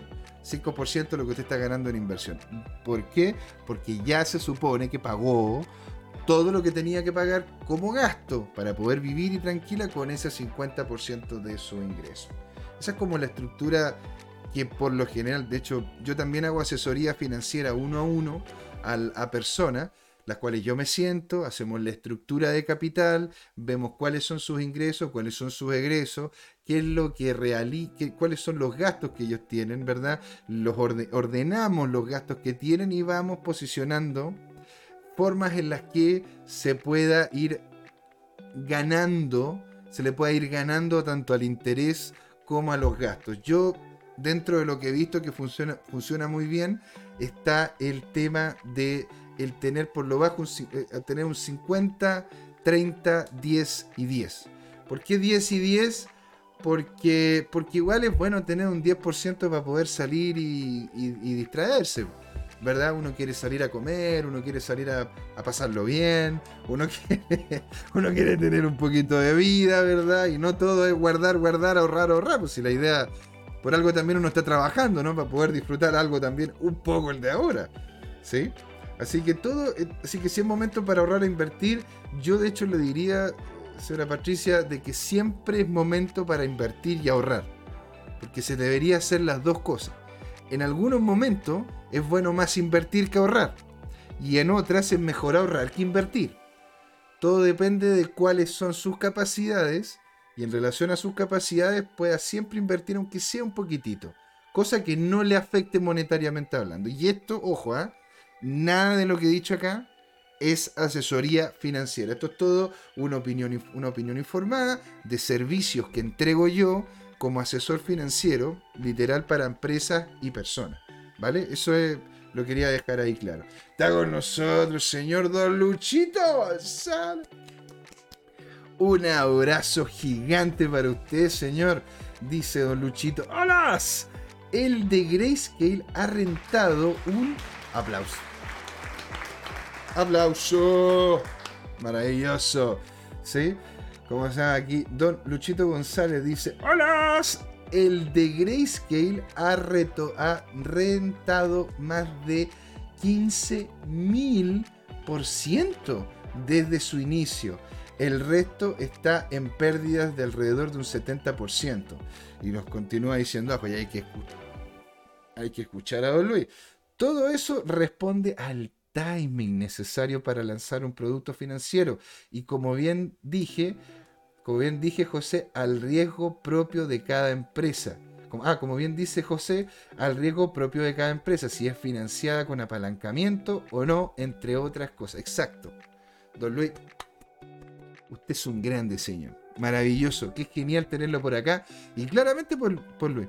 Eso es, en definitiva, todo depende de también cómo es que se mueva la empresa. ¿sí? Porque en definitiva, cuando uno tiene un fondo tipo ETF, ¿verdad? Y esa empresa que maneja ese fondo tipo ETF hace las cosas como... Es decir, hace las cosas mal, ¿verdad? Claramente van a tener que ir a, ir a requerir a ese fondo que es de ellos dinero dinero. Y ese dinero lo van a terminar sacando literalmente del fondo que usted está invirtiendo, pues señor. O señorita. ¿Te da cuenta? Entonces es ahí donde usted tiene que tener mucho cuidado porque no solamente es el riesgo del activo que está dentro, ya sean acciones, ya sean bonos, ya sean, eh, ya sean cripto, ya sea lo que sea, ¿sí? Sino que también se tiene que revisar la empresa como tal la empresa que maneja eso. Porque de hecho, por eso mismo también es lo que pasó con Alameda Research. Alameda Research estaba completamente, eh, estaba completamente apalancada, pero a, nivel Dios. Apalancada varias veces y apalancada mal. Apalancada más encima con activos que simplemente empezaron a invertir en ellos porque eran en ese entonces buenos activos. Diferente con Grayscale, lo cual dice muy bien Don Luis, que Grayscale como ha hecho las cosas bien, como se ha mantenido de hecho dentro de una línea y han sido los que también están luchando en Estados Unidos para poder tener una estructura de financiamiento para esto, para poder tener una estructura que les permita facilitar la entrada a este ETF de tercero ¿sí? Y por eso están en la pelea con la SEC, están en la pelea con varias entidades, varias entidades estatales, burocracia, típico, ¿no es cierto? Grayscale, eh, la verdad que está haciendo las cosas muy bien. No hay, dentro, de lo que, dentro de lo que yo sé, de lo que he investigado de Grayscale, ahí ustedes, ¿no es cierto?, en el chat, don Luis, o cómo se llaman los chicos, eh, cómo se llama Carlos, Don Cirolito, Patricia, eh, cómo se llama Don Yerko, ahí cómo se llama, me pueden decir ustedes si es que hay alguna noticia vinculada a eso. Dicho eso, yo Grayscale no he visto de que haya hecho algún movimiento de corte oscuro. Tanto es así de que por eso mismo nos estábamos riendo, ¿verdad? Nos estábamos riendo por, por, por, ¿cómo se llama? Por, por esto que pasó, porque estaban diciendo, no sé si usted, no sé si usted lo vio, pues, don Luis, que estaba diciendo, Alameda Research, mira que son, ¿ah? ¿ah? Una cara, cara dura, cara dura, ¿no es cierto? A la vez demanda Grayscale y DCG para permitir canjes y reducir las tarifas porque dicen ellos que le estaban cobrando muy caro por el fideicomiso que tenían estos tipos adentro y le estaban cobrando como 250 millones más por los activos. O sea, tócate, o sea, macho, no. es, que esto es, es una locura, es una locura. Por eso mismo, ¿no es cierto? Eso, eso, eso es lo importante de, de, dar cuenta la diferencia, ¿verdad? Que hay entre las empresas. Eso, eso siempre es muy importante. Me dice, me dicen cómo se llama que me escucho, me escucho bajo. ¿Me estoy escuchando bajo? A ver, voy a subir un poquitito más el volumen. ¿Se me escucha mejor ahí? Coméntenme. Coméntenme si se me escucha mejor ahí. No sé por qué se me escuchará abajo, si de hecho lo tengo, lo tengo casi a tope. A ver. ¿Se me escucha mejor ahí? ¿Un poquito mejor? ¿Más alto? Está bien, dice. Ok. Muchas gracias, don Carlos. Gracias por el feedback. Sin ustedes, señores, no somos nada. Muchas gracias a todos los que han estado aquí compartiendo con nosotros. Bueno, y vamos también. Bueno, no sé si les queda alguna duda. Chicos, si, les, queda, les queda alguna duda. Eh, Tanta plata, dice don, don, Yerko, que mueven estas empresas y acá uno echándole agua al champú. Señor, imagínese, yo me, yo me, yo me, compro estas botellas desechables porque no, no me da para comprar buenas. y este es café instantáneo. Pero bueno, señor. Eres. Claro. Nos vamos hundiéndose en el Titanic. Y nos desaparecemos. Y como hay un chiste del Coco Legrand que decía, ¿cómo se llama? Como, como la como las señoras en esta en estas fiestas de matrimonio, ¿verdad? Que están al interperio entonces y les colocan estas sillas plásticas y se van hundiendo y les queda les queda, ¿cómo se llama? Un seno ahí de, de iceberg, como el Titanic. Aquí la señorita Patricia Toro nos dice, ¿cómo se dice pegarse primero uno? Luego pagarle al pub, zapatería, tiendas. Ya lo leí y me encantó exactamente, Patricia.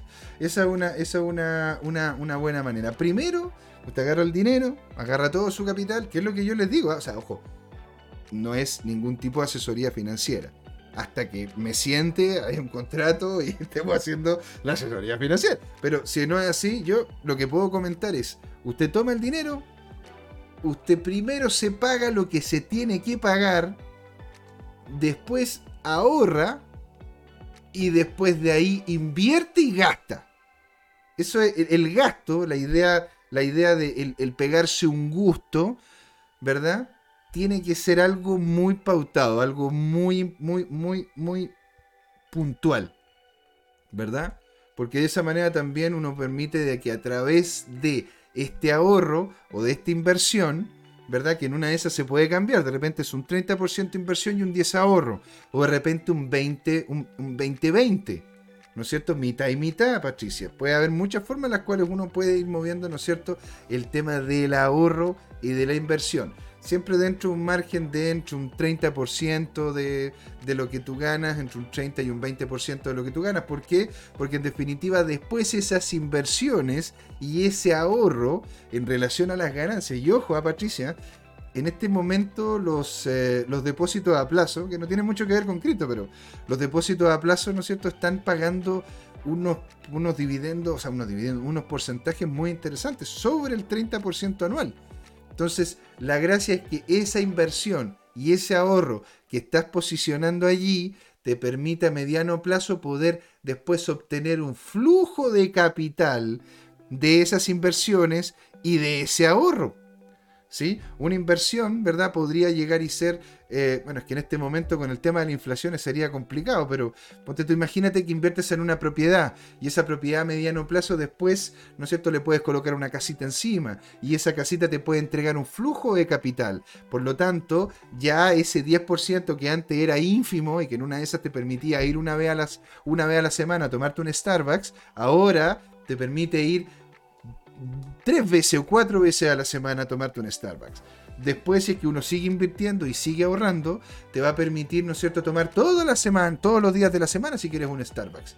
Y la idea, Patricia, ¿no es cierto?, en conjunto con Don Luis, que lo vean los, días domingo, ¿no es cierto? Acá en el canal Crypto Time, ¿no es cierto? Vamos a, a poder ir viendo cuáles serían las mejores criptoactivos, los mejores, las mejores activos también, porque ve, ve, ve cómo se llama el oro, la plata, don Luis, ve también el, el petróleo y ve incluso el dólar a nivel nacional, va usted viendo, ¿no es cierto?, dónde quiere hacer posición de esa inversión. y va colocando lo que usted permite, lo que usted esté habilitada, capacitada para poder invertir. ¿Sí? Eso, eso es como se llama lo que quería comentar. Este, entonces don, Luchito nos dice, sí, estupendo. Y Patricia dice, ¿cómo se dice? Claro, ya, le contestamos totalmente. Claro, o sea, el tema del pub, la zapatería y las tiendas, si realmente, y, y, es algo que de hecho yo creo que Luis me, va, Luis me va a entender, ¿no es cierto? Y aquí todos los que invertimos nos va a entender. O sea, cuando uno empieza a disfrutar la inversión, empieza a darse cuenta. a mí me gusta porque vibro con esta cuestión. Cuando uno empieza, ¿verdad?, a darse cuenta lo que puede lograr hacer uno con una cantidad de dinero, más allá de volverse derrochador, uno se vuelve ahorrativo. Miren lo que les digo. El hecho de saber cómo invertir, el hecho de saber cómo posicionarte, cómo poder lograr ganancias, cómo mover capitales, de hecho termina siendo un impulso más al ser austero, ¿verdad? Al ser frugal, al gastar menos, porque uno sabe cuánto es lo que puede ganar con lo que está recibiendo. Entonces, si uno empieza a verlo como un multiplicador, ya en vez de querer tener la última zapatilla, la última chupada del mate, ¿sí? En vez de querer eso, uno dice, me, me, me ¿cómo se llama? Me, me, voy a, voy a, me voy a ahorrar. Voy a apretar, voy a estar mejor, ¿verdad? Voy a estar mejor eh, ahorrando o guardando o invirtiendo, porque yo sé que estos 10 pesos, estos 10 que estoy, estoy guardando, que estoy invirtiendo, me van a entregar tanto después. Y una cosa importante, y esto tampoco es asesoría financiera en ningún caso, de hecho me he apartado bastante el tema de Cristo por las preguntas que me hicieron, pero el tema, ¿no es cierto?, es si ustedes están en la búsqueda, ¿verdad?, de una calidad de vida, la mejor manera de hacerlo es pensar como clase media. ¿Qué es lo que hace la clase media? ¿Qué es lo que le comento yo? Esto se lo comento a mis clientes, es lo que hablo yo con ellos. Es que la clase media tiene lo que se llama la gratificación en el, la gratificación, pero más adelante. Se llama delay gratification. Se llama como la, el lograr, ¿verdad? De que el dinero que tengo ahora, no lo voy a disfrutar ahora. No lo voy a tener ahora. Para mí. Sino que lo va a tener mi futuro ser. Lo voy a tener yo de aquí a tres años. De aquí a cinco años. ¿Sí? Luchito de González dice, sí es. dice, es cambio adictivo. El regatear precios. Termino, termino por todos lados testeándome poder, el poder comprador. Exacto, pues señor Y eso es lo que pasa porque al final, porque cuando te das cuenta, cuando realmente te das cuenta, y sobre todo, por eso, por eso este, este, este, este, canal, ¿verdad? Lo hemos ido creando en conjunto con Jorge, en conjunto con Don Luis y con otras personas más que les agradecemos mucho, ¿no es cierto? Y que van a ser parte de lo que va a ser este 2023 que se viene con todo este canal. Estoy muy, muy agradecido a lo que se viene ahora. Eh, la verdad que nosotros queríamos ampliar, ¿verdad? Lo que es la masa de inversión. Queremos que la gente entienda y pueda, y pueda lograr, ¿no es cierto?, vincularse con esta industria de forma de que le permita a ellos, a través de las inversiones, generar un mejor bienestar. Y no digo bienestar ahora, ¿sí? Porque claro, perfectamente, ¿no es cierto? Patricia, yo podría agarrar, ¿no es cierto? No sé, lo que, lo que gané, lo que gané hoy día Puedo agarrar todo lo que gané hoy día y digo, ya, ¿sabéis qué? Me voy a comprar, qué sé yo, me voy a comprar, me voy a comprar unas zapatillas nuevas. Ahora, la cosa con eso es que, ok, tengo las zapatillas nuevas. E, e, es una alegría que en este momento me da el tener las zapatillas nuevas. Se, se hace un spike de dopamina qué rico, tengo zapatillas nuevas, fantástico. Y mira qué lindas son, son de color azul y qué sé yo. Ahora, cuando uno empieza a cambiar el switch de la dopamina y empieza a entender, ¿verdad? De que esa misma, ese mismo dinero de esa zapatilla, esas 20 lucas, 30 mil pesos, de esa zapatilla, uno las hubiese invertido, en vez de haber hecho eso, hubiese invertido, ¿verdad? En algún activo, como lo que hemos estado viendo, ¿verdad? Que es lo que ocurre con, ahí voy a sacar el, BTC, y si, si hubiésemos, ¿cómo se llama? Posicionado, cosa que lo, ha dicho, ¿verdad? Lo ha dicho de forma consistente Don Luis. Lo estuvimos hablando, ¿verdad? El viernes, el viernes cuando se, estaba viendo débil el BTC. Cuando empezamos a ver, ¿verdad? De que estaba rompiendo el canal alcista. ¿Y qué, ocurrió aquí en este rompimiento? Si, si, usted, ¿no es cierto?, hubiese, hubiese posicionado, ¿verdad? El... A ver, voy a colocar la aquí, ¿verdad? Si usted hubiese posicionado aquí una, una, hubiese hecho aquí una posición y hubiese, hubiese tomado estas ganancias hasta, digamos acá, que, como se llama, que es como el nivel en el cual estábamos comentando, ¿verdad? En el programa, significa que usted hubiese ganado alrededor de un 6%. Por lo tanto, eh, si tenemos nosotros si tenemos nosotros, ¿verdad? Que usted en vez de haber invertido esos 30 mil, ¿verdad? En una zapatilla y, hubiese sacado el, el, 5, el 5%, es decir, de que yo ya hubiese tenido 1.500 pesos con ese 5%. Con ese 5%. 5%. Y si eso lo hubiese hecho una, una, una multiplicación por 10, ¿no es cierto? Habiendo hecho un apalancamiento, ojo, ¿ah? con los riesgos asociados naturales que tiene el estar apalancado, ¿sí? Porque ojo, esto es, es, el peligro de el no ir o no hacer una posición que iba en concordancia con el mercado, usted de esos 30.000 habría podido sacar 15.000. Por lo que si tomamos eso, sería entonces 15.000 más los 15.000 más los 30.000, es decir, que hubiese, en vez de en vez de tener esa zapatilla que usted se compró por 30 mil, en este momento hubiese usted tenido 45 mil. Y suma y sigue. ¿Se da cuenta? ¿Verdad? Aquí, ¿cómo se llama doña Patricia? Dice, por mis horarios locos de últimamente no los he podido ver. Pero Patricia, usted siempre nos puede ver. Estamos en YouTube, estamos en Twitch, estamos en Instagram, estamos en donde usted quiera ahí usted, señorita, nos puede ver sin ningún problema por diferido. No hay ningún problema. Usted, no, usted ¿cómo se llama? Nos puede, no necesariamente nos tiene que ver en vivo. Aquí, si usted nos está viendo por YouTube, tenemos todos los programas. Y todos los programas de Don Luis también.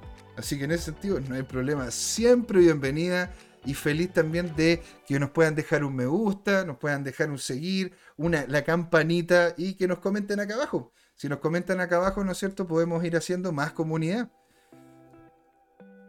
Después nos dice Don Yerko, yo no ahorro, gasto de forma inteligente. Muy bien. Excelente, pues señor. Es que bueno, Don Yerko, usted, yo siempre lo he dicho, usted, usted es de otro planeta, señor.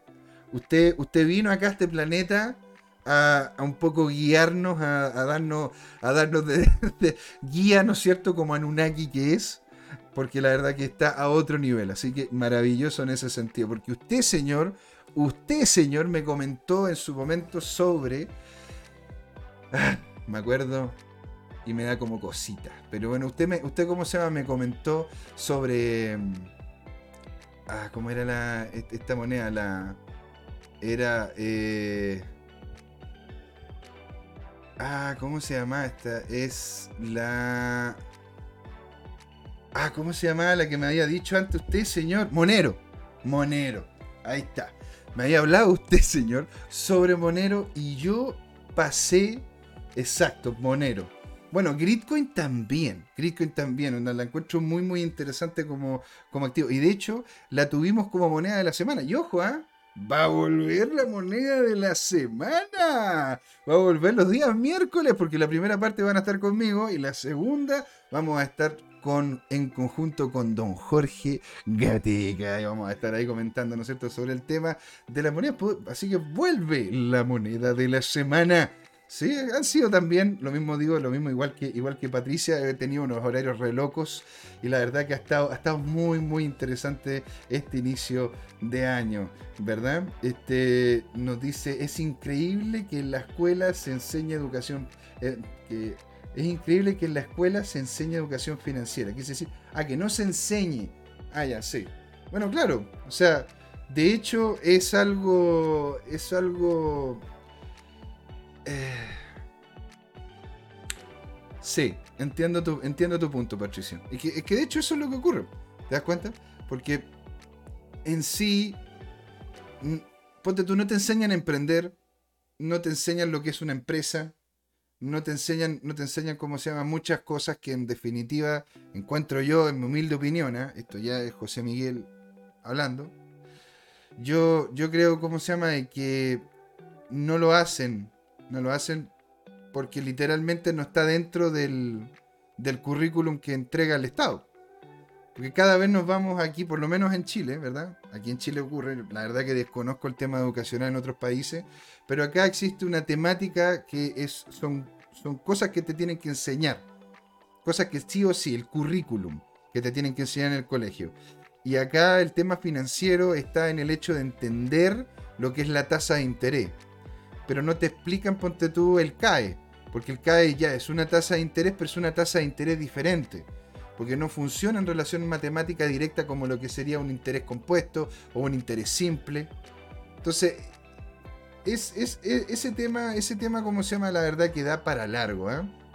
Dropfly está con nosotros, Dropfly, ven para acá. Un abrazo descentralizado digital para usted, señor. Que Satoshi lo tenga en su sagrado bloque. ¿Cómo va todo por esas latitudes, señor? ¿Sí? Y ¿cómo se llama? Don Yerko nos manda un, un, un alien, un Anunnaki, señor. Alegría tenerlo por acá. ¿eh? Así que es genial que se haya bajado ahí del, del, del opening para venirnos a visitar. Yo siempre feliz. De hecho, tenemos que conversar de nuevo en el programa, don Yerko. Lo pasamos siempre muy bien los dos. Entonces, aquí nos dice cuál de todo. Bueno, Prosus. ojo, y una cosa es cierta, ¿eh? Tiene razón. Revisen también el proyecto Prosus. Es un proyecto bien interesante que es bueno que le hinquen el diente. En el sentido de investiguenlo, revísenlo, vean cómo funciona y métanse a las redes sociales del proyecto. ¿Sí? Esto no es asesoría financiera. Nunca les voy a decir, ¿verdad? Algo que, ¿cómo se llama? Compren, venden. No, no. Siempre les voy a decir hacia dónde iría el mercado proyectos muy interesantes y de hecho el que, el que comenta el que comenta Yerko, él es líder de ese proyecto, es muy, muy interesante. Por favor, revísenlo. ¿Sí? Después dice, recuerden dejar like. ¡Ah, qué genial! Drogfly, eres un 7, hermano. Muchas gracias. Eres genial. Se agradece un montón. Patricia Torres, no se ve. Sigue con la pantalla anterior. ¿Cómo no se ve? ¿Qué no se ve? Estamos, ¿no es cierto?, aquí en el, en el, tema del gráfico. Estamos en el gráfico, estábamos viendo, ¿verdad?, el, tema de las ganancias, ¿te acuerdas? El tema, ¿cómo se llama?, de las ganancias potenciales del 6%. No se ve qué, no se ve, no se ve qué cosa. Pantalla anterior. A ver, espérate. ¿No se está viendo esto? ¿No se está viendo esto? Sí, claro. Ahí estoy. Y estoy en Twitch también. Sí, claro, estamos on fire. Estamos on fire. Le agradezco, ¿no es cierto?, el feedback en caso de que no se vea algo, que no se escuche algo, ¿no es cierto?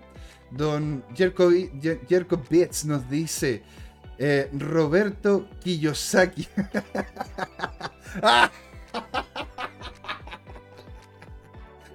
claro. Voy a, hacer, voy a llegar, de repente, ¿no es cierto? es que esa es la cosa. A, a, mí me gusta, me encanta hablar de cripto, ahora lo mío es las finanzas les gustaría, les gustaría que empezásemos, ¿no es cierto?, a hacer algún tipo de dinámica medio financiera. Ahora, esto sin ser, lógicamente, asesoría financiera. Pero claro, Robert Kiyosaki habla de lo que es el cuadro que se llama el cuadro del cash flow, en donde uno tiene, ¿verdad?, ciertos cuadros, el cual está el que el, el, el work, el, como el trabajador, ¿verdad? Después el dueño de la empresa, después el inversor y de ahí viene, ¿no es cierto?, el que hace ganancia de aquello.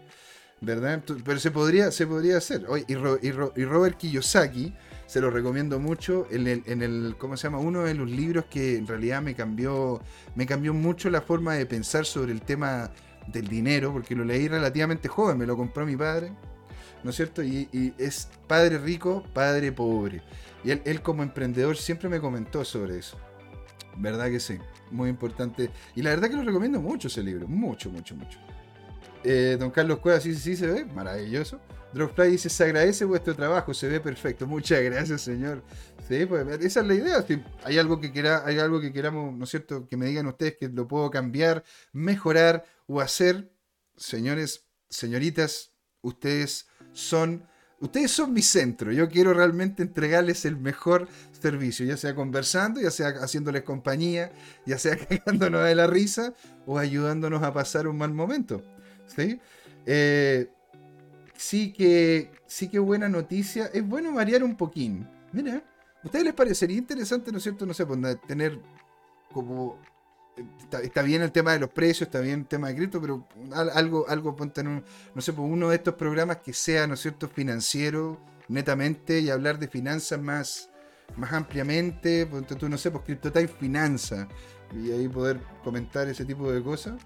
Don Claudio, ah, Figueroa Fernández está acá, don Claudio, venga para acá. Un abrazo descentralizado digital para usted, que Satoshi lo tenga en su sagrado bloque, señor. Alegría que esté por acá. Yerko me recuerda al hombre del jardín.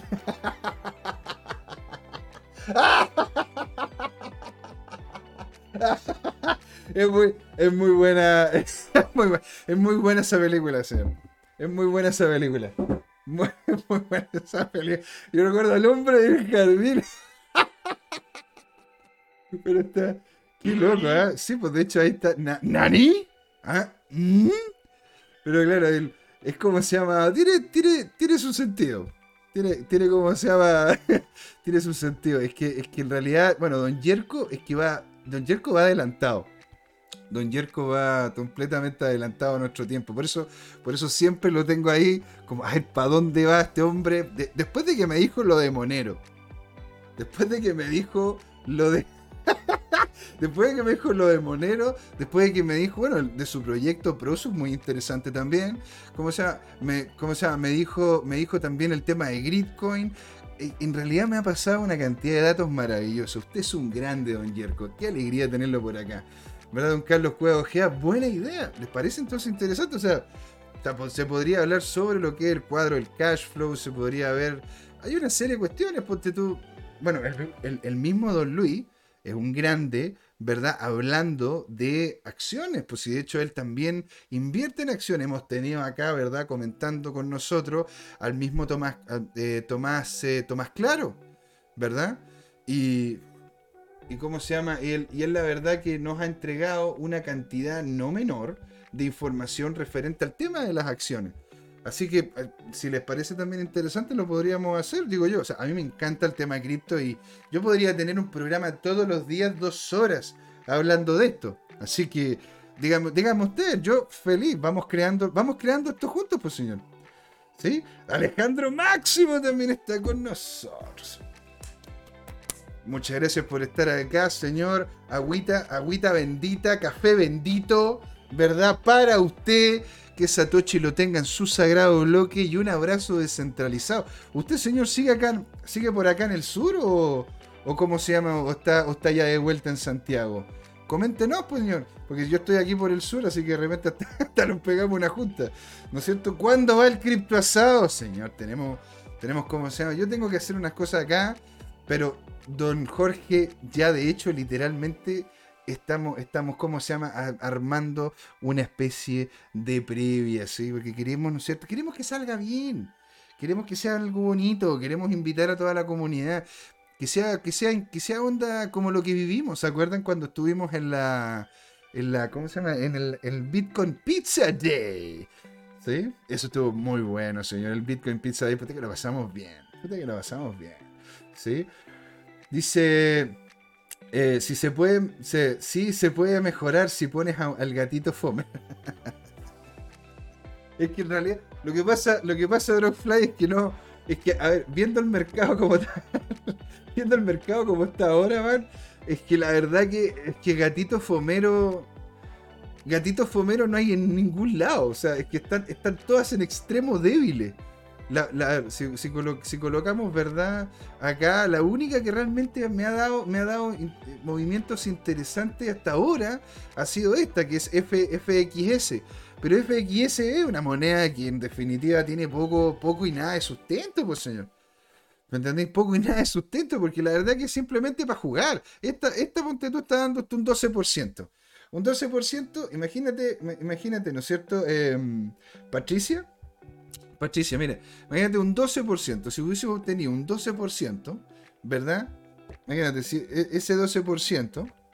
Ahora, y esto es que claramente hubiese sido todo lo ideal y, todo, ¿no es cierto?, fantástico, increíble, ¿verdad? Si hubieses gastado esos 30, estos 30.000 de las zapatillas por un 12%, serían 3.600. Si eso lo multiplicamos por 10, o sea, hubiese podido ser más de lo que en definitiva te habrían costado las zapatillas. Por eso te decía, ¿verdad? Sobre lo que es el tema de el apalancamiento. Pero con cuidado, ojo, porque es muy posible de que se termine perdiendo.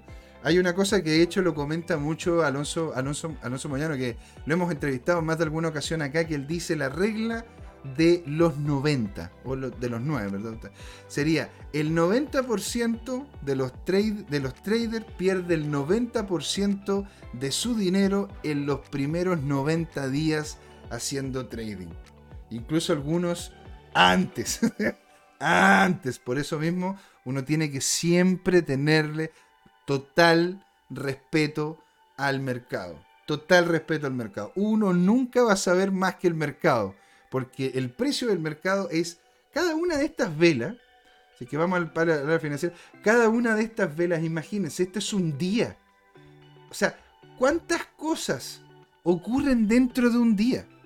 ¿Cuánta gente habla sobre un tema dentro de un día? ¿Cuánta gente, ¿no es cierto?, hace cosas dentro de un mismo día. ¿Cuántas cosas hace usted en un día? Imagínate la cantidad de información. O sea, uno se sienta a ver, uno se sienta a ver Bloomberg, uno se sienta a ver la, en, eh, MSNBC, uno se sienta a ver, ¿verdad?, algún tipo de de, televisión que están trabajando y un celemín de gente trabajando detrás para poder obtener la gran mayoría de la información y no es toda, no es toda la información, es la más relevante, pero no es toda.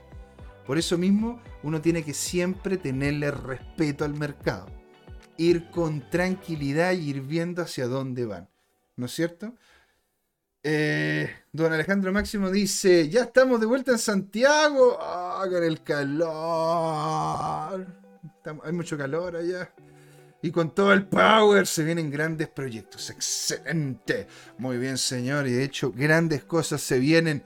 Un saludo grande para usted, señor. Drogfly dice, es como hacer la danza de la lluvia. A ver, si es que hay, a ver, lo importante, ¿no es cierto?, es la información. ¿Cuánta información es la que usted puede llegar y manejar? Por eso mismo, si es que ustedes quieren empezar a invertir en esto, vayan por un puro activo. Absorban toda la información que pueden. Aprendan cómo funciona.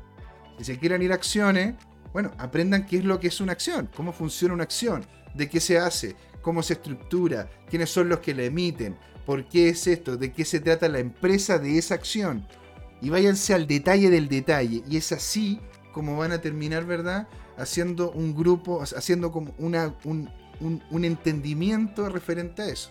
Yo lo que hacía en, el, en, el, en donde trabajaba yo antiguamente con el tema de las inversiones era que yo, lo, yo me metía, me metía, me metía hasta que ya me saturaba.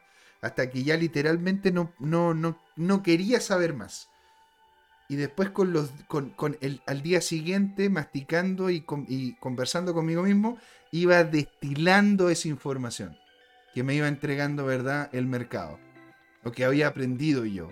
Y esa y ese destilado es el que después me permitió me permitía no es cierto verlo y decir ah posiblemente vaya para abajo posiblemente vaya para arriba porque los gráficos hablan los números hablan y lo mejor es que los números no mienten Las personas mienten, los números no mienten.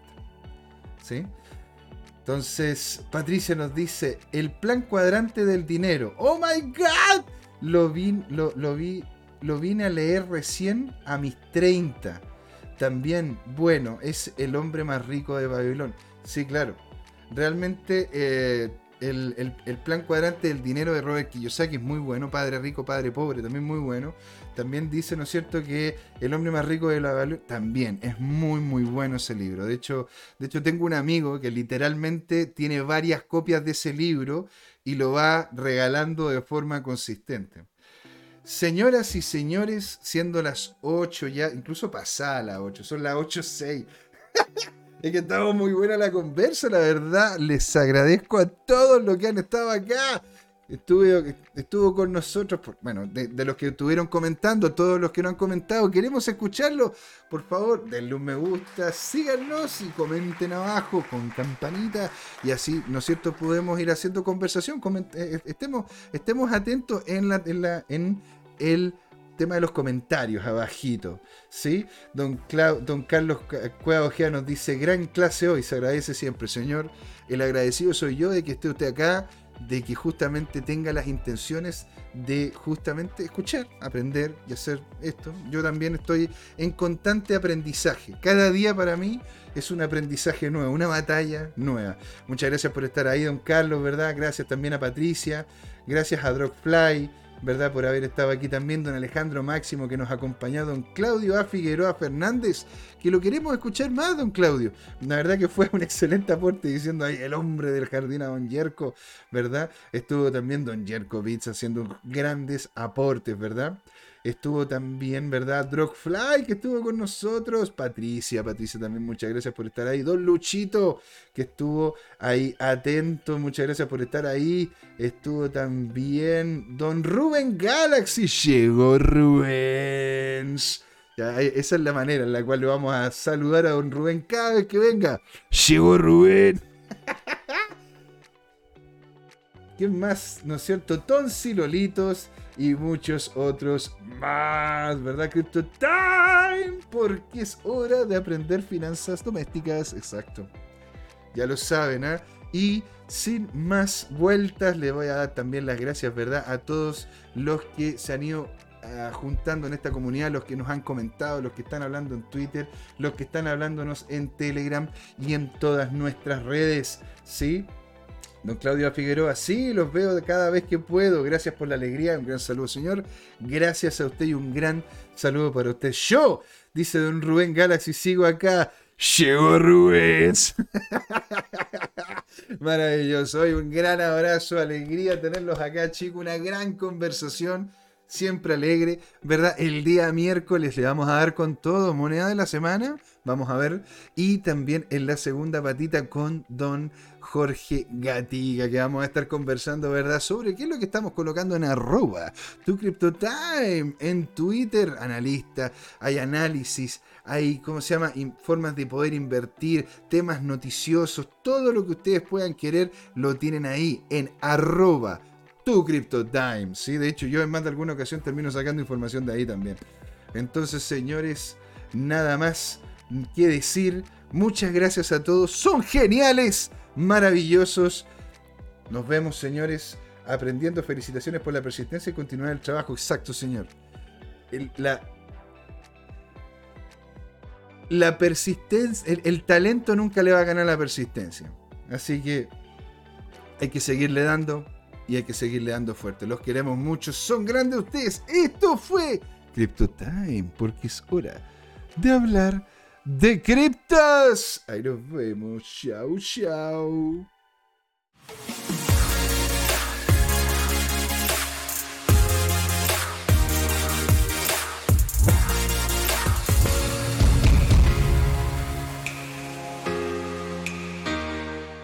Hola amigas y amigos, antes de irnos les queríamos recordar que esta comunidad CryptoTime la hacemos todos, así que siempre invitados a nuestros canales de difusión en Twitch, Twitter, YouTube LinkedIn y Facebook. Búsquennos como CryptoTime, con I latina, así, latinos como nosotros. Los esperamos para intercambiar información, hacer nuevos amigos y conexiones en este hermoso mundo del blockchain y las tecnologías descentralizadas. Los invitamos a suscribirse para recibir información sobre nuevos episodios y les mandamos un gran saludo de acá, Jorge Gatica y José Miguel. Nos vemos.